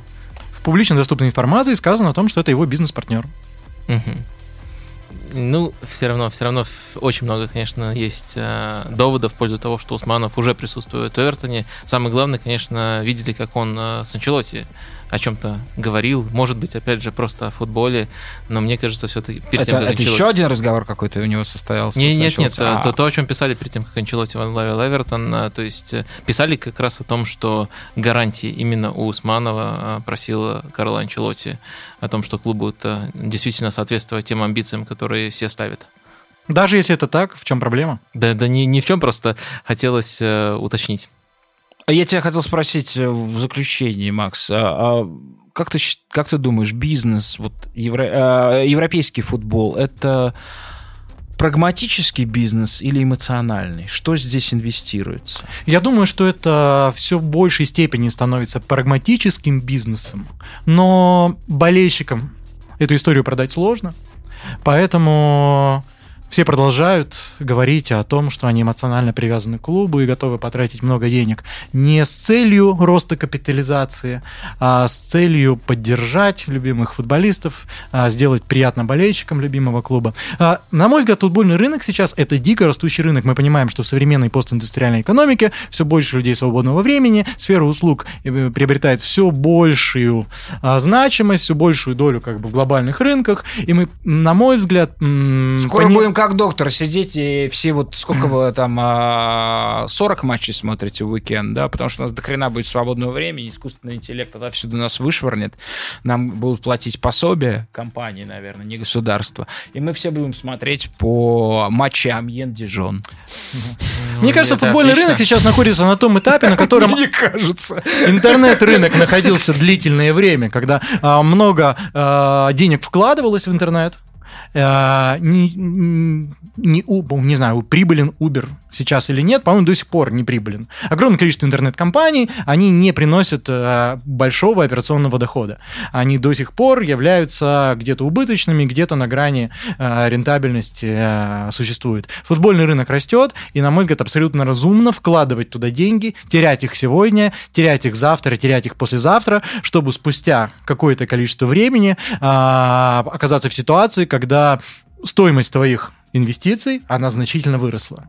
Мы помним, что было с Челси. И прошлым летом, если не, не ошибаюсь, были достаточно большие спекуляции в отношении потенциальной продажи Челси. И фигурировали цифры о, о, стоимости, о рыночной стоимости Челси. Там нанимались а, аудиторы, оценщики для этих целей. И мы понимали, что там были очень большие цифры. И если бы Роман Абрамович продал Челси а, по тем цифрам, которые звучали, и это не выглядело странно, эти цифры, они не выглядели неадекватно, то я думаю, что он, возможно, вышел бы в плюс, так же, как э, Алишер Усманов вышел угу. в плюс, продав свои доли. В общем, ты себя, Макс, опровергаешь сейчас. Вначале ты сказал, что вот это решение забанить Сити, оно будет очень негативно для футбола.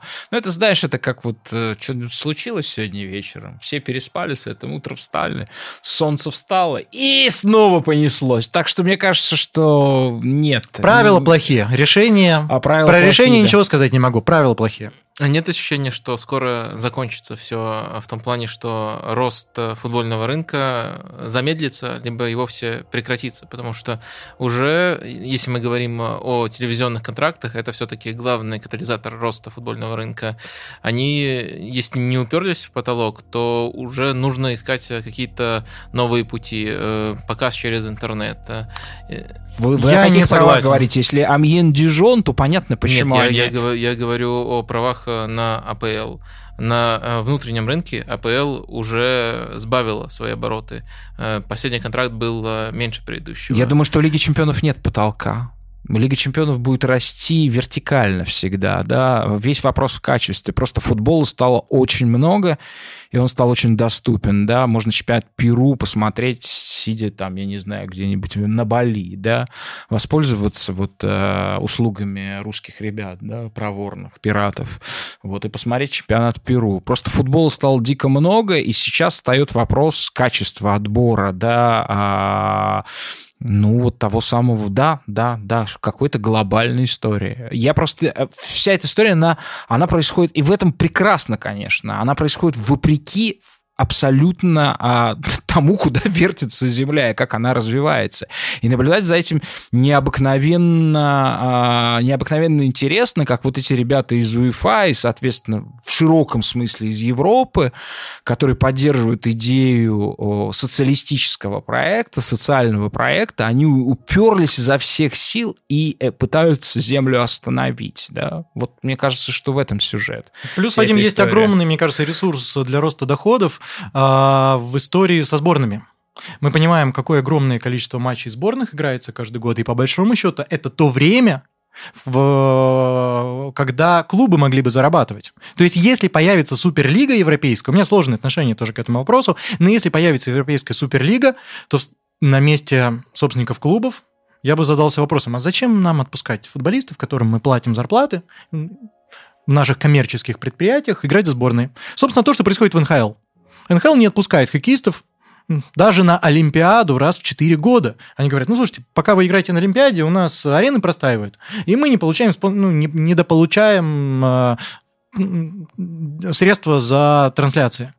И, конечно же, э, если убрать вот эту всю э, в коммерческом смысле для владельцев клубов шелуху вроде отборочных а, матчей к чемпионату мира, отборочных матчей к чемпионату это Европы. Не произойдет, потому что это... Ну, и вот этот бы, новый да. турнир у нас замечательный, а, Лига который наций. Лига наций, то во все эти дни, во все эти выходные дни а, можно играть матчи а, Барселона, Манчестер Юнайтед и зарабатывать на них чуть больше, чем на матчах а, а, не знаю, Бельгия, Фарерские острова.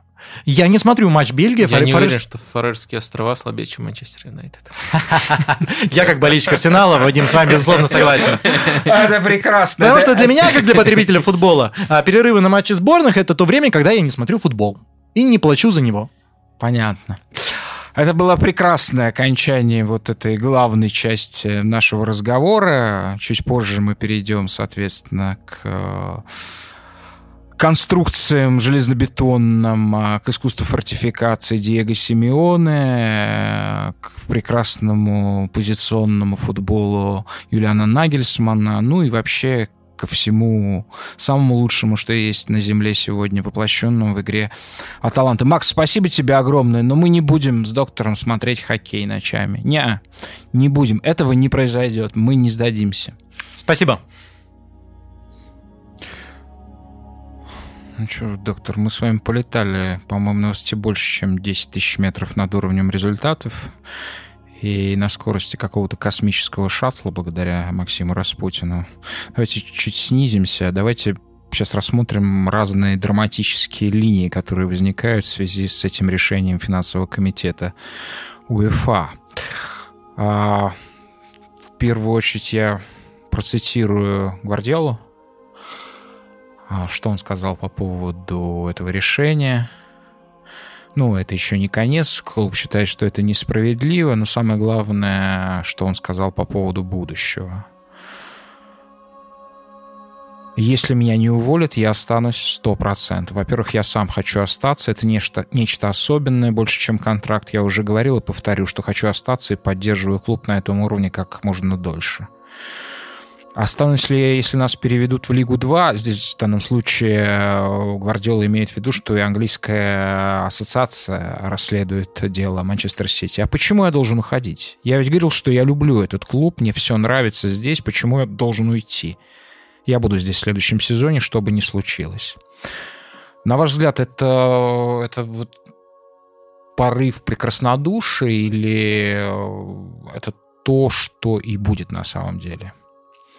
Думаю, что он доработает свой контракт. У него контракт до 2021 года, то есть один сезон еще. И на самом деле, думаю, все-таки тут э, сам Гвардиола не знает, насколько искренне он говорит, э, потому что очень великие шансы, что либо бан Сити будет отменен, либо им удастся его сдвинуть, либо один сезон останется. То есть, э, если уже рассматривать э, разные сценарии, то мне кажется, что следующий сезон Сити в Лиге Чемпионов. Дальше возможные варианты. За счет затягивания И... процесса, да? Э, за... Нет, за счет затягивания процесса это один способ. За счет это будет переносом бана, то есть два сезона перенесутся. Есть еще один способ сократить бан на, на сезон. То есть, э, опять же, если долго будет рассматриваться процесс, то э, и потом будет решение, которое, которое, по которому УЕФА сократит бан на сезон, наверное, это будет последний сезон из этого бана. Так что, может быть, полная отмена. Я думаю, просто пока что Гвардиола слишком уверен, что вот его год контракта не придется на период бана. Но в любом случае нас в среду ждет что-то изумительное. Я думаю, что настрой Сити на игру с Реалом а, будет изумительным. А как вы думаете, будет это фактором? Я думаю, это будет фактором. Точнее, это точно будет фактором. А проблема в том, что, как и вообще с любой психологией в футболе, мы можем ее э, только постфактум анализировать. Если мы можем за счет оценки качества игры команды что-то говорить о будущем, то о психологии мы только постфактум. То есть, если Реал, точнее, если Сити соберется и проведет свой лучший матч в сезоне, мы можем сказать, что они сплотились. Если наоборот будет, мы скажем, что они расклеились, и оба варианта на самом деле возможны. Что касается инсайдов, они тоже по этому поводу есть. Например, в том же самом очень авторитетном английском атлетике э, писал постоянный автор Манчестер Сити, то, что Гвардиола воспринял это как э, супер важную дополнительную мотивацию выиграть Лигу чемпионов именно в этом сезоне, выступил вдохновенной речью перед командой сразу после объявления о том, что Сити отстранен э, пока что от Лиги чемпионов в будущем.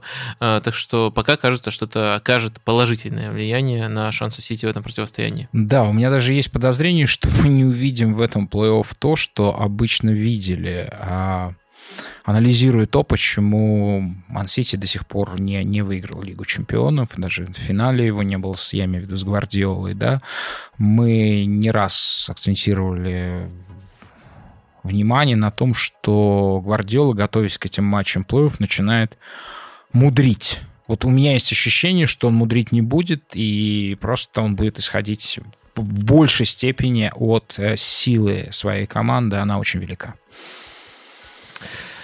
Ну, это это вопрос э, спорный. То есть мудрить, э, то есть его премудрости, они могут э, быть и плюсом для команды. Они часто оказываются плюсом для команды. То есть э, когда это мелкие подстроения, конкретные под соперника, через какую зону атаковать, э, как именно разыгрывать мяч. Э, другое дело, что в Лиге чемпионов, э, именно в тех матчах, когда Сити вылетал, мы, мы же пока не знаем, как завершится это противостояние. Может, тут наоборот мы будем ходить в Гвардиолу. Эти премудрости оборачивались против Сити. Так что я не думаю, что он отступит от э, своих методов, э, что забьет на подготовку и скажет просто играть в свой футбол. Так что мне не кажется, что Гвардиола на это пойдет, это просто не Гвардиола будет. А у меня есть идея новой рубрики. Давайте обсудим, насколько стоит ее вводить. Рубрика называется «Аллилуйя». В этой рубрике мы будем славить вас. Как вы к этому относитесь? А, в качестве музыкального джингла это может быть Гендель. Из «Мессии» есть знаменитое место. Все знают, даже те, кто не знает, кто такой Гендель. Аллилуйя, аллилуйя, аллилуйя, аллилуйя. Давайте Нет? просто не джингл, а вот ваше пение а, и сделаем джинглом. Это, это будет это замечательно. Этот. Я а... хотел отказаться, но после этого перформанса я, я хочу эту рубрику, пожалуйста. А, ну, в общем, короче, давайте говорить о, о, о исторической правоте доктора. Давайте поговорим о парне, который не мудрит никогда. Речь идет о Диего Симеоне. И да, мы, мы, мы, мы естественно, взвешивали шансы. И доктор абсолютно был тверд в том, а, что по-прежнему в этом жанре постройка в фортификационном жанре, в, в, в инженерном сооружении защитных, а, защитных укреплений нет человека и команды лучше, чем Атлетика Мадрид. Это было продемонстрировано в первом матче против Ливерпуля. Атлетика выиграл 1-0. Второе поражение великого Ливерпуля в этом сезоне. Первое было от Наполи, но при других обстоятельствах матче меньшей ценности. У меня один вопрос. Скажите, пожалуйста, вот если бы этот э, голевой пас Фабини не случился на, на третьей минуте, да, в, во вратарской буквально Ливерпуле на Сауля, как вы думаете, Атлетика играл бы по-другому? Нет, я думаю, Атлетика сыграл бы абсолютно точно так же. Атлетика, да, будет выжидать ошибки, шансы для контратаки. Этот гол мог случиться в эпизоде с э, опаснейшим моментом Мараты, который был уже после. Но на самом деле Атлетика, ключевая цель Атлетики была в том, чтобы нейтрализовать Ливерпуль, и они, пожалуй, сделали это лучше, чем любой другой соперник. И я бы еще дополнительно э, сказал о том, что Симеона, по сути, сделал это без примерно трех, наверное, да, без трех футболистов э, основы, то есть достаточно травмированных до сих пор. Плюс Марата был не полностью готов, только к этому матчу форсировал свое восстановление. Так что, э, когда речь заходит э, об обороне, система Симеоне работает по-прежнему безукоризненно, и в этом матче он в очередной раз это доказал. И что мне нравится, очень часто все-таки иногда просто тренера хватит за ноль неважно, сколько раз спасал вратарь, а, неважно, ну, случился этот ноль важном матче, это мастер-класс. Вот у Симеона сейчас настоящий мастер-класс, потому что он просто, про, просто лишил Ливерпуль по-настоящему хороших моментов. А такое случается очень редко. Тяжелый был матч. У меня, признаюсь, слезились глаза иногда от напряжения. Вот э, от напряжения, глядя на то, что там происходило на поле. Это только от напряжения или от того, насколько хорош Атлетико? Но вы же из-за своего прогноза немножко напряжение, на, напряжение, на напряжение я испытывал от того, насколько был хорош в этом Атлетика, да, сидя в своем блиндаже. Подвижном, впрочем. А, Единственное, что меня вот развеселило в этом матче, что по-настоящему меня веселило, что было, что называется, comic relief, да, это, конечно, гениальное ноу-хау Диего Симеоне, как бороться против высокого прессинга Ливерпуля. Берешь мяч, вернее, облак берет мяч, и, как наши деды завещали, херачат по нему, то на ливаут или куда-то там к штрафной и так далее. Я а, в какой-то момент начал считать, сколько, как правило, длится эта атака Атлетика. Обычно она длилась от 5 до 7 секунд. Но я не этом... вижу проблемы с Ливерпулем. Очень многие таким образом играют в Англии. Э, смысл действительно подставляться.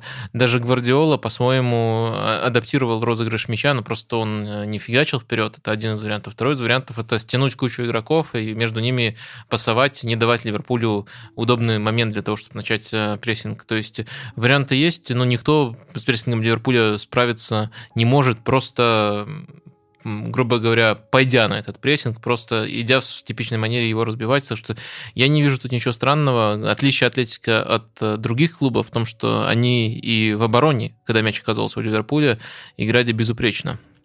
Что это было за замена Мане на Ориги? Но уход Мане более-менее понятен. Он немножко нервничал, у него была э, желтая карточка. Я не могу сказать, что он играл плохо в футбол, но выпуск э, вот этого, ну, сильного, но деревянного изделия, особенно в позицию на фланг, это, конечно, было довольно странно. Тут все достаточно просто. Клоп э, прям прямым текстом сказал на послематчевой пресс-конференции, что Мане заменили, потому что у него была желтая карточка. Он не хотел рисковать удалением, тем более не хотел рисковать э, пропуском следующего матча. А все-таки прессинговать даже в таком матче Ливерпулю нужно было, контрпрессинговать э, нужно было. А дальше уже у Ливерпуля достаточно четкая иерархия. То есть кто на какие позиции выходит в случае, если, если просто нужно, грубо говоря, провести ротацию. А в данном случае это равноценная ротация, потому что из-за желтой карточки Мане для Клопа как игрок выбыл, по сути. Э, и в случае Мане это очень э, частый вариант, что его заменяет действительно Ориги, который выходит э, на фланг и который в матче против более, скажем так, смертных соперников себя здорово показывал в этой роли. Плюс еще, конечно, возможно, учитывая некоторую беспомощность в первом тайме, Клоп мог немножко рассчитывать на то, что просто количеством навесов что-нибудь да получится сделать. Их стало больше во втором тайме, почти в два раза больше Ливерпуль навешал во втором тайме, и Реги, в принципе, для навесов, для борьбы против э, Версалька того же, э, неплохой вариант. Другой, другой вопрос, что это не получилось. Но если мы говорим о первой причине, то она прямо четко была проговорена, это желтая карточка. А перейти на 4-4-2 и поставить Кейта вместо Мане и получить больше интересных, парадоксальных решений при вскрытии этого блиндажа и потом мы говорили бы, что Клоп, э, у Клопа проявился синдром Гвардиолы. Он перемудрил, и поэтому 3-0, э, и уже нет шансов на... Ну, нет, 3-0 еще есть шансы на Энфилде, как выясняется. Надо еще есть, больше, чтобы есть. не было шансов на Энфилде. По-прежнему, кстати, у Ливерпуля хорошие шансы. Я считаю, что они э, фаворит, но просто э, рад, что так получилось, что Атлетика подтвердил те добрые слова, которые они говорили, что они действительно не статисты в этой паре и близко не статисты. Конечно, самое потрясающее это то, что все-таки как бы блиндаж устроится, ну, все-таки из определенных, пусть грубых, но материалов. И когда распалась вот эта вот связка великая Годин, Хосе Мария Хименес, да, Хименес не вышел на поле в этом матче, он по-прежнему не готов. У меня, знаете, есть ощущение, что вот если... Я ему, конечно, не желаю такого, а, что если, допустим, Диего Симеона окажется там, где все-таки, наверное, окажется Саша Кокорин в футбольном клубе Сочи, то и Сочи будет выдавать такие же перформансы. Они тоже будут вот этим вот блиндажом при Симеоне. Да, э, я с вами полностью согласен, что Диего Симеоне, да ему, скажем, Жигуль старый, он превратит его в танк. Проблема в том, что если ему дать Ламборджини, он, скорее всего, тоже превратит ее в танк. Ну что, а, давайте перейдем к матчу Лейпциг. Э, да, соответственно, вроде бы как бы внешне э, матчи получились по характеру такими, как мы ожидали, но наполнение их в некотором смысле оказалось сенсационным. Это касается в том числе матча Лейпциг Тоттенхэм, я теперь так произношу на деревенский манер название этого клуба. А, конечно, я совершенно не ожидал, что Лейпциг будет настолько доминировать в этом матче. А чего вы ожидали? То, что Мауриньо сыграет в открытый футбол? Нет, я не ожидал, что открытый футбол. Но я все-таки... Мне казалось, что там, ну, все не будет а, вот настолько односторонне. Не знаю, просто я ожидал именно такого матча. Вопрос у меня сводился к тому... При том, э, что Гулдиши реально в трех эпизодах выручил. Ну... ну, я бы не называл это выручил. Если мы говорим о моментах, когда вы выручали, то это вот э, выходы у Шика, Э, и в первом тайме еще очень хороший выход был у Вернера. То есть я выручал скорее для Риса. Гулачи делал ну, свою работу. Там некоторые, я, я примерно понимаю, о каких моментах вы говорите, но там некоторые даже были издали со штрафного. Э, тот же удар. Э, так что мне кажется, что Гулучи заслуживает похвалы, но он не вытащил. Скорее, скорее это Лярис вытащил Тоттенхэм, спас от еще большего разрыва в счете. Э, мне казалось, что матч будет действительно примерно таким. Единственное, в чем я сомневался, как это всегда бывает в футболе, это результат. Потому что вы меня действительно запугали этой магией Мауриньо, что даже в ужасных матчах у него после Сити еще несколько было, ну, неполных э, подобий. В этом матче иногда попахивало. Э, потому что... Уж не знаю, какие, что он там, серу или что замешивает. Был, был там матч в Кубке с Саутгемптоном, э, переигровка, и после него даже сам Маурини сказал, что лучшая команда проиграла. То есть Тоттенхэм выиграл, лучшая команда Саутгемптон, который большую часть матча буквально возил, э, проиграл. Был очень неуверенный матч со Станвиллой, там в итоге Тоттенхэм свои моменты создал, но именно стартовый отрезок был полностью провален, и Астон Вилла могла запросто отрываться, как минимум 2-0 делать, и дальше Тоттенхэму было бы уже трудно вернуться в игру. То есть таких матчей было достаточно. Тоттенхэм играет сейчас очень неубедительно, и э, проблема в том, что эти неубедительные матчи, они заканчиваются самым разным результатом. А с точки зрения содержания, что э, Лейпциг будет э, играть первым номером при счете 0-0, что Лейпциг создаст моменты, я, честно говоря, особо особо не сомневался, и тут, э, в принципе, все более-менее подтвердилось. Единственное, что меня волновало по Лейпцигу, это, конечно же, их э, состав э, в центре защиты потому что там огромные проблемы были. Да, там совершенно героически отыграл э, матч этот парень, парень который Ампаду. всего там... Еще раз. Ампаду. Ампаду, да. Э, который провел, по-моему, меньше 90 минут в этом сезоне, да. Ему там 19 лет, он вышел, и отсутствие, собственно, такой практики на таком уровне у него уже примерно к 75-й минуте сводило мышцы. Вот, но он очень здорово отыграл в этом ну, матче. Три основных основных центральных защитника РБ Лейпцига просто-напросто были недоступны. Два травмированы и у Памикана дисквалифицирован. Поэтому действительно нужно было что-то выдумывать, это отразилось бы и на других позициях.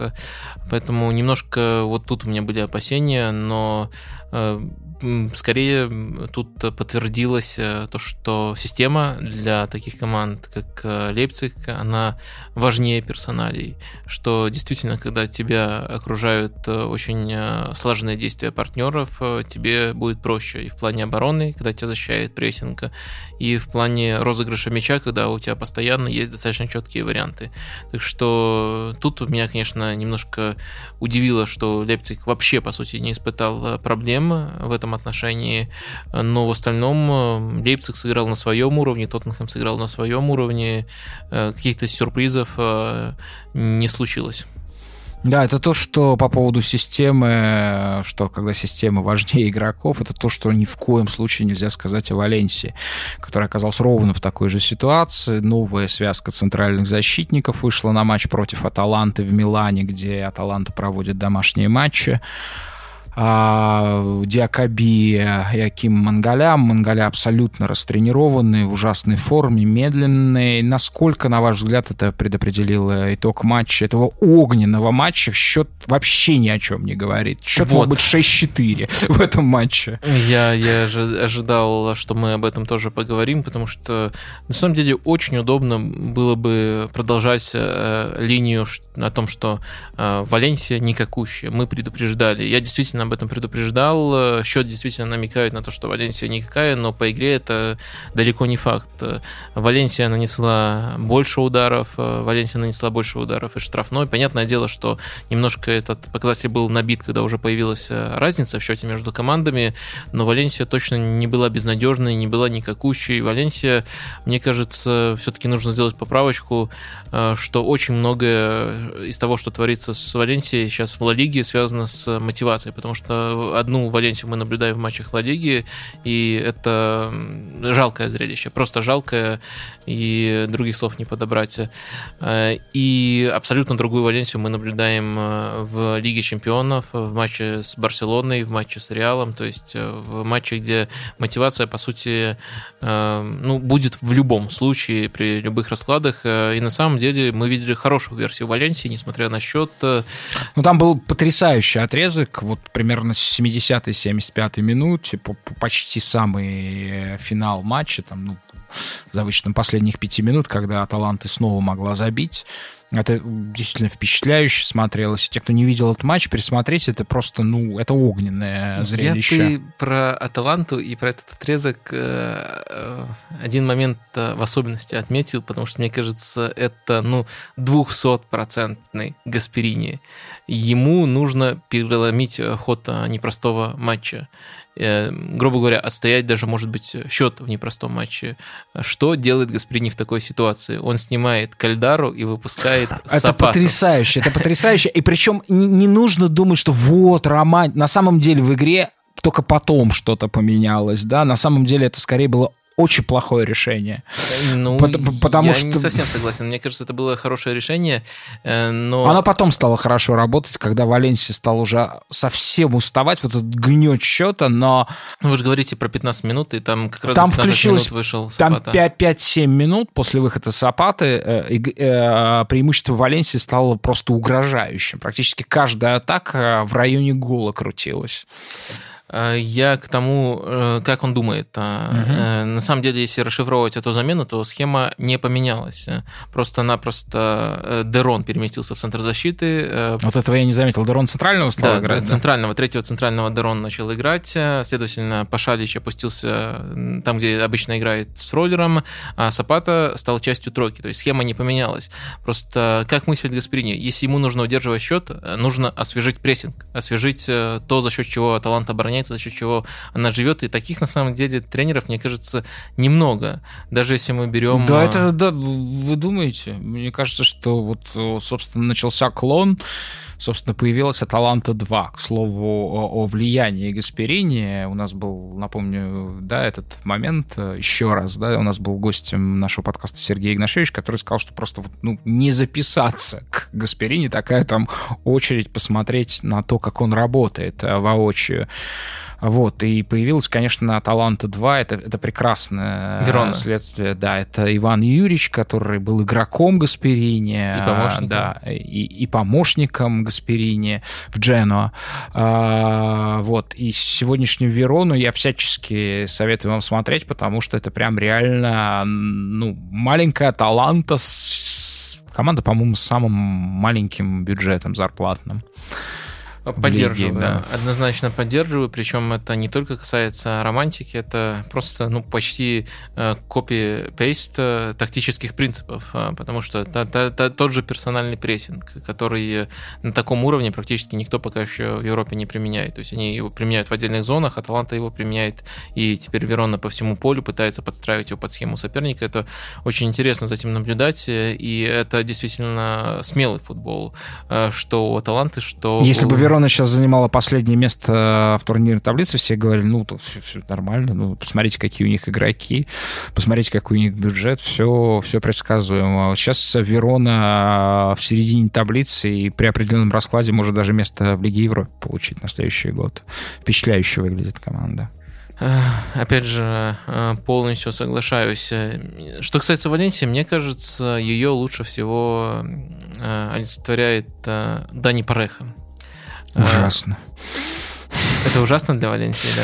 Ну, я вчера просто... э, Я, я, я, я- может быть, вы мне объясните. Это, конечно, совсем маленький уже такой, такая частность. Я не понимаю, как так... Ну, я беру вчерашнюю игру, да, я беру вчерашнюю игру, я не наблюдаю постоянно за Валенсией. Я не понимаю, почему этому игроку отданы такие исключительные полномочия.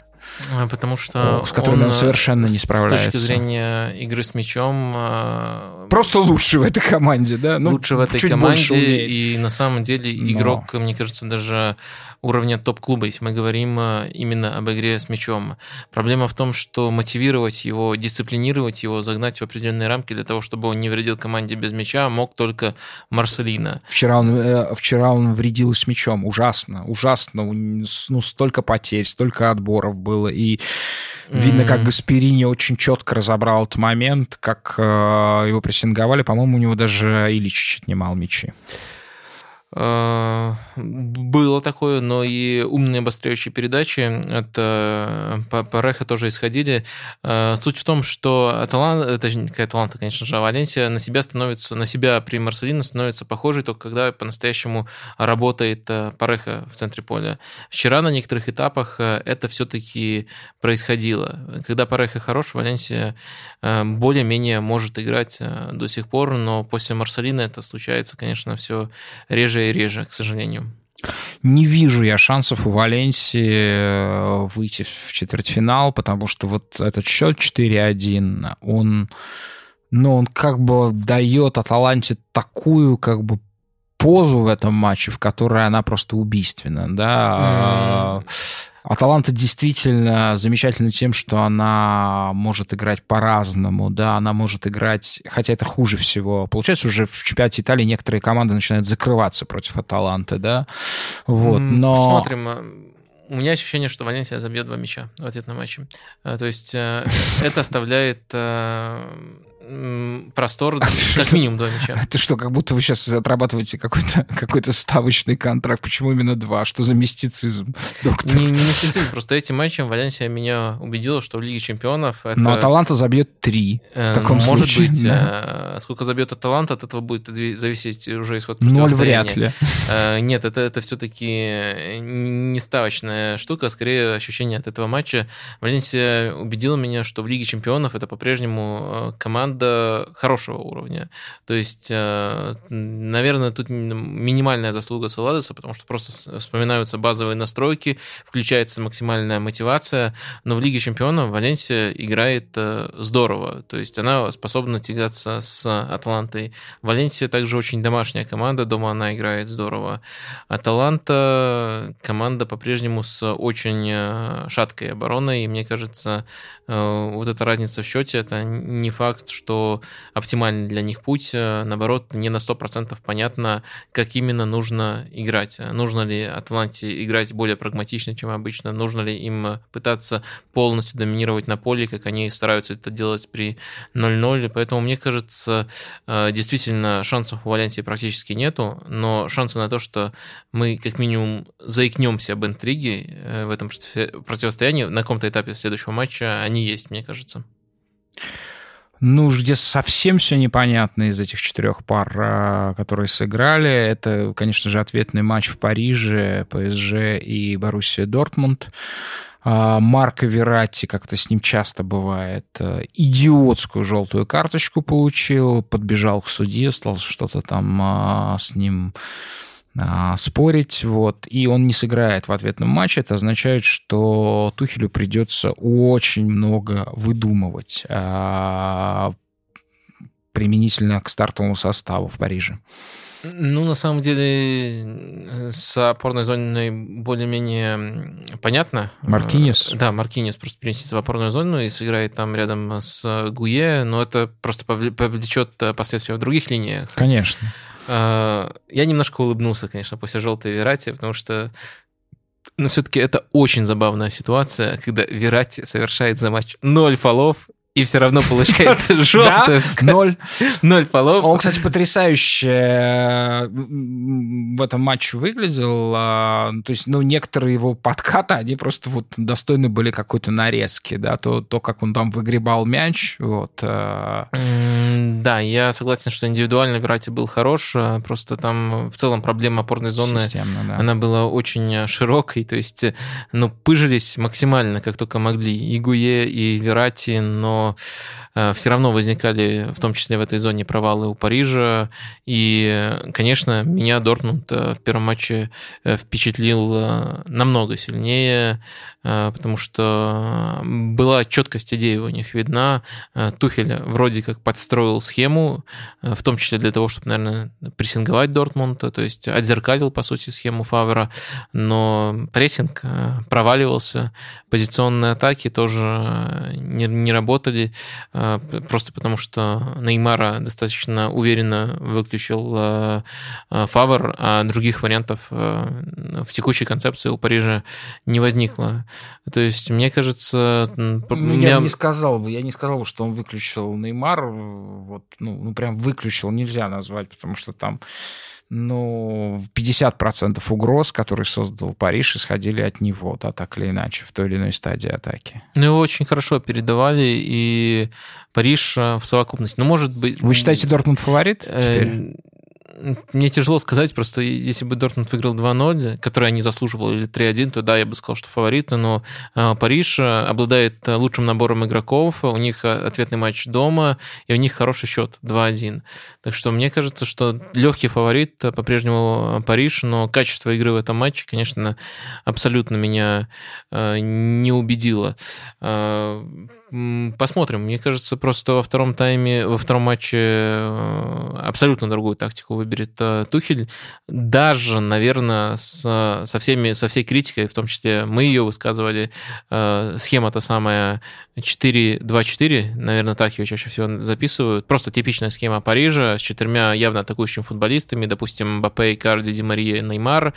Она может сработать. Все-таки домашний матч, очень много Парижу придется атаковать, в том числе, потому что они уже отстают. Э, мне кажется, это, это работоспособно э, в конкретном сценарии, но глобально Э, перспективы Парижа, мне кажется, после этого матча очень и очень э, плачевными. Э, конечно, я не, не, не люблю людей, которые переобуваются после одного матча, но надо все-таки понимать, ну, я, кстати, не хвалил Париж прямо так уже до небес, но надо все-таки понимать, что по Парижу у нас очень мало игр, которые дают реальную почву для выводов. Это одна из этих игр, нужно за нее цепляться, и одно из главных впечатлений у меня в том, что Тухель находится не не в своей команде, что Париж по-прежнему остается э, командой, где слишком большое влияние на тактику оказывают игроки. Кстати, это не небольшой секрет, потому что Неймар даже публично на определенном этапе э, сказал, что хотел бы, чтобы Тухель продолжал играть по схеме 4-2-4. В этом конкретном матче он не использовал эту схему, но игроки себе там подобное позволяют и очень сильно влияют на тактику. То есть это, это клуб, которому ну, не помешало бы вернуть, грубо говоря, Карла Анчелоти, человек, который э, подстраивает схему под э, игроков, который находит с ним общий язык, а такого тактического гика, который должен развивать команду в рамках позиционного футбола, как э, Томас Тухель, ну, мне кажется, все меньше и меньше становится его влияние, его соответствие клубу. Не потому, что он плохой тренер, а потому что это ну, практически полные противоположности. И поэтому я в этом году глобально уже не верю в Париж как претендент на Лигу чемпионов. Но я думаю, что Анчелотти не вернется в Париж, потому что Алишер Усменов не похож на Аурелио де Лаурентиса. Ну, просто вот совсем. Нет, почему? Есть, есть вариант, при котором э, Анчелотти занимает пятое место в этом сезоне АПЛ и в Лиге чемпионов вернется в Париж, если, конечно, Париж к тому моменту еще будет в Лиге чемпионов. А давайте поговорим о... Как, кстати, Гвардиола недавно уколол э, Барселону он тоже сказал, надеюсь, наш бан аннулируют, и мы сыграем с Барселоной, если Барселона все еще будет в Лиге Чемпионов. Там просто изначально конфликт начался из-за того, что там Бартомео начал говорить э, о дисквалификации Сити, президент Барселоны. Э, в общем, есть такой теперь э, да, мини-футбольный вот, вот уж кого хочется дисквалифицировать пожизненно. Ну, судя по тому, вот что мы наблюдаем. Бартомео. Да, да, да судя по тому, что мы наблюдаем в информационном поле, проявилась информация, что, да, он, подобно кремлевской администрации президента, нанял фабрику ботов, чтобы те критиковали игроков и тем самым и отстаивали клуб, тем самым как бы вот э, разделяли и властвовали, да, а, а, чтобы игроки не получали слишком много власти а, в клубе. Давайте обсудим человека, которого никто никогда не, не дисквалифицировал и не дисквалифицировал дисквалифицирует вашего любимого человека Арсена Венгера, который сейчас возглавляет, к сожалению, не тренирует никого, возглавляет, а, по-моему, FIFA, да, комиссию по изменению правил ну, как бы вот, вот, вот такими вот... Э, Это одна из его да, обязанностей. Да, одно, одно из его амплуа, но оно сейчас, назовем так, самое-самое-самое статусное, да. Венгер официально предложил отменить правила офсайда в его нынешней трактовке. А он теперь... Он, ну, отменить громкое слово. Нет. Ну, продолжайте, в, все в, поймут. Да, в нынешней трактовке он считает, что, допустим, а, самая, ну, любая часть тела, выступающая там за линию, за последнюю последнюю точку последнего защитника. Вот нужно так изменить э, офсайт. Да, и что это такое? Это очередная либерализация игры в пользу атаки. Мне кажется, это блестящее предложение. Так, в чем же его блеск? Ну, вы помните, какое было последнее глобальное изменение в правилах офсайда? 90-й год. А, нет, сейчас не, не смогу припомнить. Э, в общем, 90-й год э, э, в том числе... Линию стали судить, да. А, на одной линии можно Да, находить. на одной линии. В том числе там на, на, на, начали некоторые умники вроде Арига Саки просто эксплуатировать офсайдную ловушку, довели ее до совершенства и ввели очередное очень похожее послабление о том, что на одной линии это не офсайд. То есть на одной линии защитник, нападающий может находиться а это, кстати, искусство, использование искусственного офсайда сильно снизило. Да, да, в том-то дело. Э, и увеличило результативность. Э, это тоже э, не нужно, не нужно об этом забывать, потому что там чемпионат мира 90-го года, он был, ну, прямо ужасен в этом плане, в том числе да, да. потому, что некоторые до совершенства довели вот этот самый прием. И мне кажется, это то же самое, только продвижение на один шаг вперед. То есть Арсен Венгер, он до того, как возглавить FIFA, во время своей тренерской карьеры очень часто называл офсайт интеллектуальным правилом, которое ни в коем случае нельзя отменять. Там, в частности, его просили прокомментировать предложение Ван Бастона, который тоже ходил в эту комиссию и призывал реально отменить офсайт.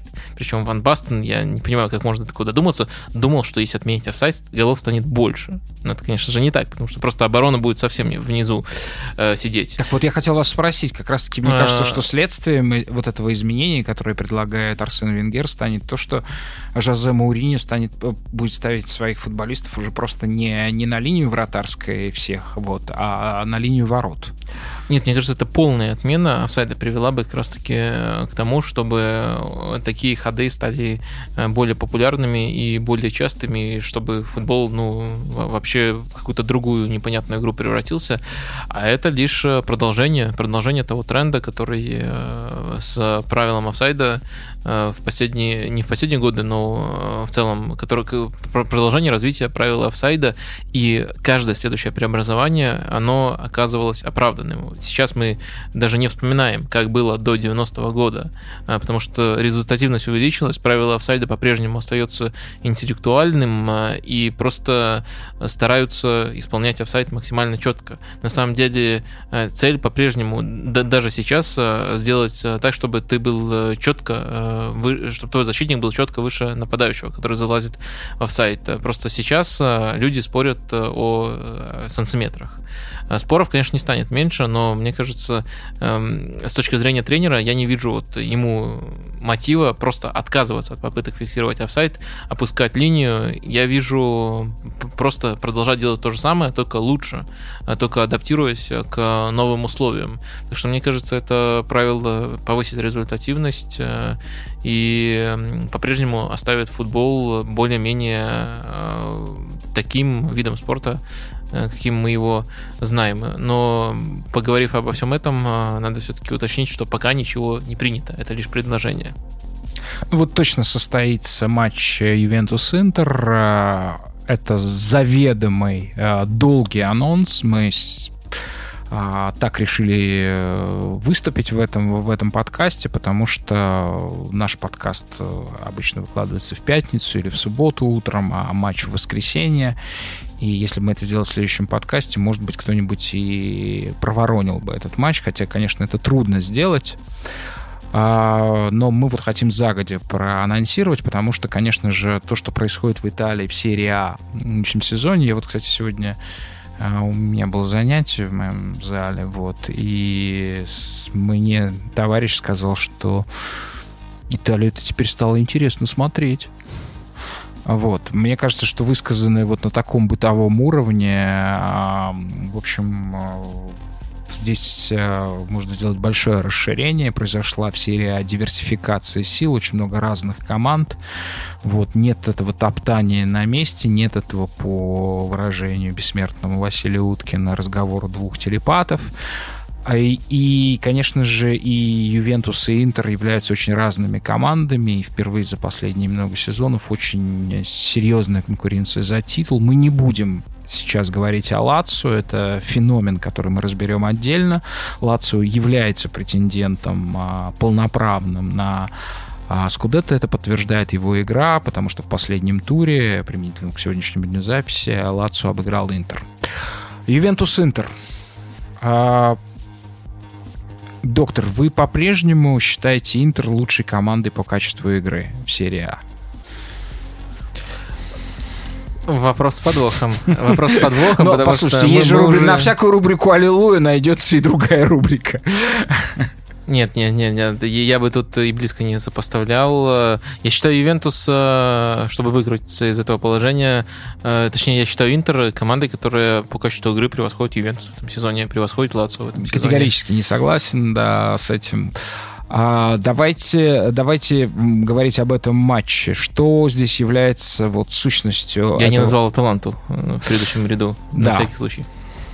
Но Аталанта по очкам слишком далеко отстает. Нет, я считаю Лацо лучшей командой по качеству игры, и на второй я ставлю Аталанту. Подожди, да. Э, подождите, вы считаете Лацо лучшей командой? То есть вы видели, я, я уверен, вы видели римское дерби котором Рома просто это, это, возила это... Лацио. Нет, ну послушайте. я таких матчей могу вспомнить послушайте, массу. А, я, а я мо- могу вспомнить ма- массу матчей Интера, в которых просто, ну, ну, вообще не о чем было говорить. Согласен. у Это все- был очень неудачный матч Лацио. у всей это был тро- очень у- и у очень всей- сильный матч Да-да-да. Ромы, да? У у всей тройки можно вспомнить массу, ну, много таких матчей. Все, все, все три претендента на У чемпионство, Лацио они... меньше, но я не видел я- я- я матчей всё-таки сезона. Да, были еще в Лиге Европы Не согласен. ужасные Мне матчи кажется, Лацио. вы немножко к Интеру критичны, просто потому что у них э, стиль, который вам нравится в наименьшей степени, то есть э, наиболее негативный Совершенно стиль. верно, Но совершенно это верно, не да. равняется количеству неубедительных матчей, это не совсем состыкуется с объективными цифрами, где действительно видно, что Я вижу органич... а- а- ограниченность. все, все, Э, все, все команды очки перебирают, но Интер тут не выделяется. Точнее, он выделяется тем, что он лучше, чем Лацио и чем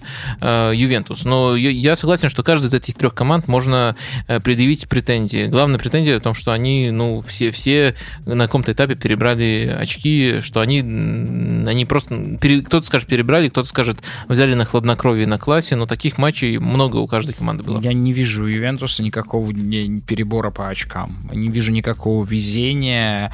Были просто пресные матчи, э, стерильные, но в целом, конечно, а, в смысле диверсификации, в смысле сложности, разнообразия игры Ювентус, мне кажется, команды другого порядка, чем Интер. Тут все, все мои претензии к Интеру это, это а, ограниченность этой системы, ее, ее, так скажем, дидактичность. Вот. И, конечно, история с Эриксоном мне представляется здесь очень показательной. Вот то, что в, в заголовке а, хорошем ироничном заголовке в La Gazzetta dello Sport а, проблемы Эриксона а, ей предпосылался заго- заголовок а, «Медленное погружение». То есть а, речь идет о том, что Эриксон, а, как мы с доктором славили этого игрока, одного из самых, ну, сложных, интересных, а, выдающихся исполнителей, то, что он а, получает по 20 минут в каждом матче, при том, что речь идет не о начале сезона, а он в форме находится, физической отменной, но с точки зрения Конты он еще не созрел для того, чтобы понять его идеи. Все так, мне кажется, это очень простая ситуация. Эриксон, когда выходит, он меняет игру Интера, Вот. он постепенно вольется в игру Интера, он будет, кстати, важным усилением, и в том числе для чемпионской гонки, мне кажется, потому что он, думаю, до конца сезона, в ближайшие месяцы станет игроком основы. Э, Не вижу тут поводов э, серьезно не соглашаться с Конте, мне кажется, тут все идет, э, но если не идеально по плану, то ничего сенсационного в ситуации с Эриксоном не происходит. Кто фаворит этого матча? Э, так, э, Ювентус вы, же, вы же понимаете, что не в этом туре они играют. Да, да, э, конечно, я, э, доктор, вы, про- вы прослушали, я говорил, о- о- говорил о заблаговременном А, анонсе, заблаговременном да, да, этого анонсе. матча, да. Мне кажется, очень-очень 1 равно- марта игра. очень равные расклады перед этим матчем. Да- даже не знаю, кого, кого назвать. Ювентус играет дома, обе команды более-менее в одинаковой степени неубедительные. Эм, Очень, мне кажется, равный будет э, расклад. Э, Посмотрим. Еще интересно, конечно, посмотреть э, на, на то качество игры, которое они покажут в ближайших матчах. Тогда можно будет делать э, чуть более весомые выводы, но пока меня Ювентус э, тоже не впечатляет, э, и я все-таки с вами не соглашусь, что команда как-то меняется, пока она просто играет плохо. Да- давайте, давайте Против Милана играли плохо, против Наполи играли плохо, против Аталанты там в первой части сезона играли плохо, против Ромы играли плохо. То есть почти каждая большая проверка, когда я хочу посмотреть на команду Сари, я вижу какой-то, даже не команду Аллегри, а какой-то, ну, какое-то подобие, что-то, что-то, что-то усредненное и противное. противное. Конечно. А, и в том числе противно наблюдать на освобожденного Дебалу, который теперь не имеет э, привязки к конкретной позиции, как это было у Аллегри. Если э, альтернатива этого э, футбол Сари, то есть настоящий футбол Сари, элементы которого были в Челси, который был полностью в Наполе, то да, это ни, ни- ни разу не компенсирует. Это, это пока, пока просто редкая позитивная фишка. И то она может работать лучше, если Ювентус начнет функционировать э, как система. И, наверное, самое важное, что Ювентус э, не контролирует большинство своих матчей даже относительно средним соперникам даются дать слишком много. Э, не только вот я перечислил более-менее хорошие клубы, но с Пармой был матч, тоже Ювентус, э, скорее, скорее ничейный матч, который Ювентус выиграл. Э, с Вероной ничейный матч Ювентус проиграл. То есть таких матчей слишком много. И, конечно, это не может не настораживать. Это не то, что я привык видеть от Сарри, это не то, что я хочу видеть от Сари. Я понимаю, какие есть объективные причины у этого, насколько тяжело может быть такую сформировать сформировавшуюся команду переделать, возможно, даже сломать.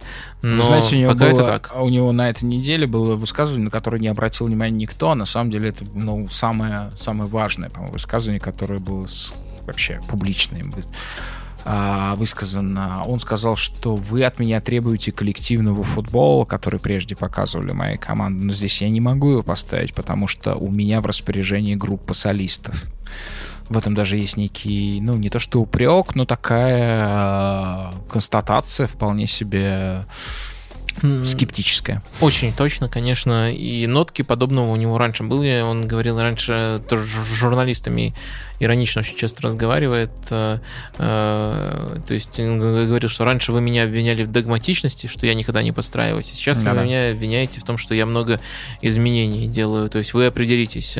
Ну, он пытается существовать в рамках этой команды, но мне хотелось бы, чтобы э, все-таки это было не просто существование, а чтобы он как минимум для себя пока что не потерял идею сделать из Ювентуса команду Сари, только с поправкой на то, что это клуб с с принципиально другими амбициями, с принципиально другими э, ресурсами. Э, мне было бы очень интересно за этим посмотреть. Да, мы не за Ювентус, но мы за Сарри. Здесь мы с доктором сходим. И за Рэмзи. и за Рэмзи, который пока себя совершенно тоже не находит. Ну вот в, в последних матчах, за что Саре спасибо, он наконец начал выпускать Рэмзи Просто на его выпускать. позиции. Потому что раньше он ставил Рэмзи э, десяткой. Я, э... я уже видел последние, так сказать, отчеты с полей, с тренировок, и говорят, что это все, это уйдет, не будет никакого трек-артиста э, в очередном новом Ювентусе Сари. Ну, посмотрим, как будет. А Джон Хопкинс, Йон Хопкинс, э, сингулярность, состояние нашей цивилизации перед большим взрывом и иммунитет. Закаляйте свой иммунитет. С вами был доктор Лукомский. Всем пока. И пациент Порошин.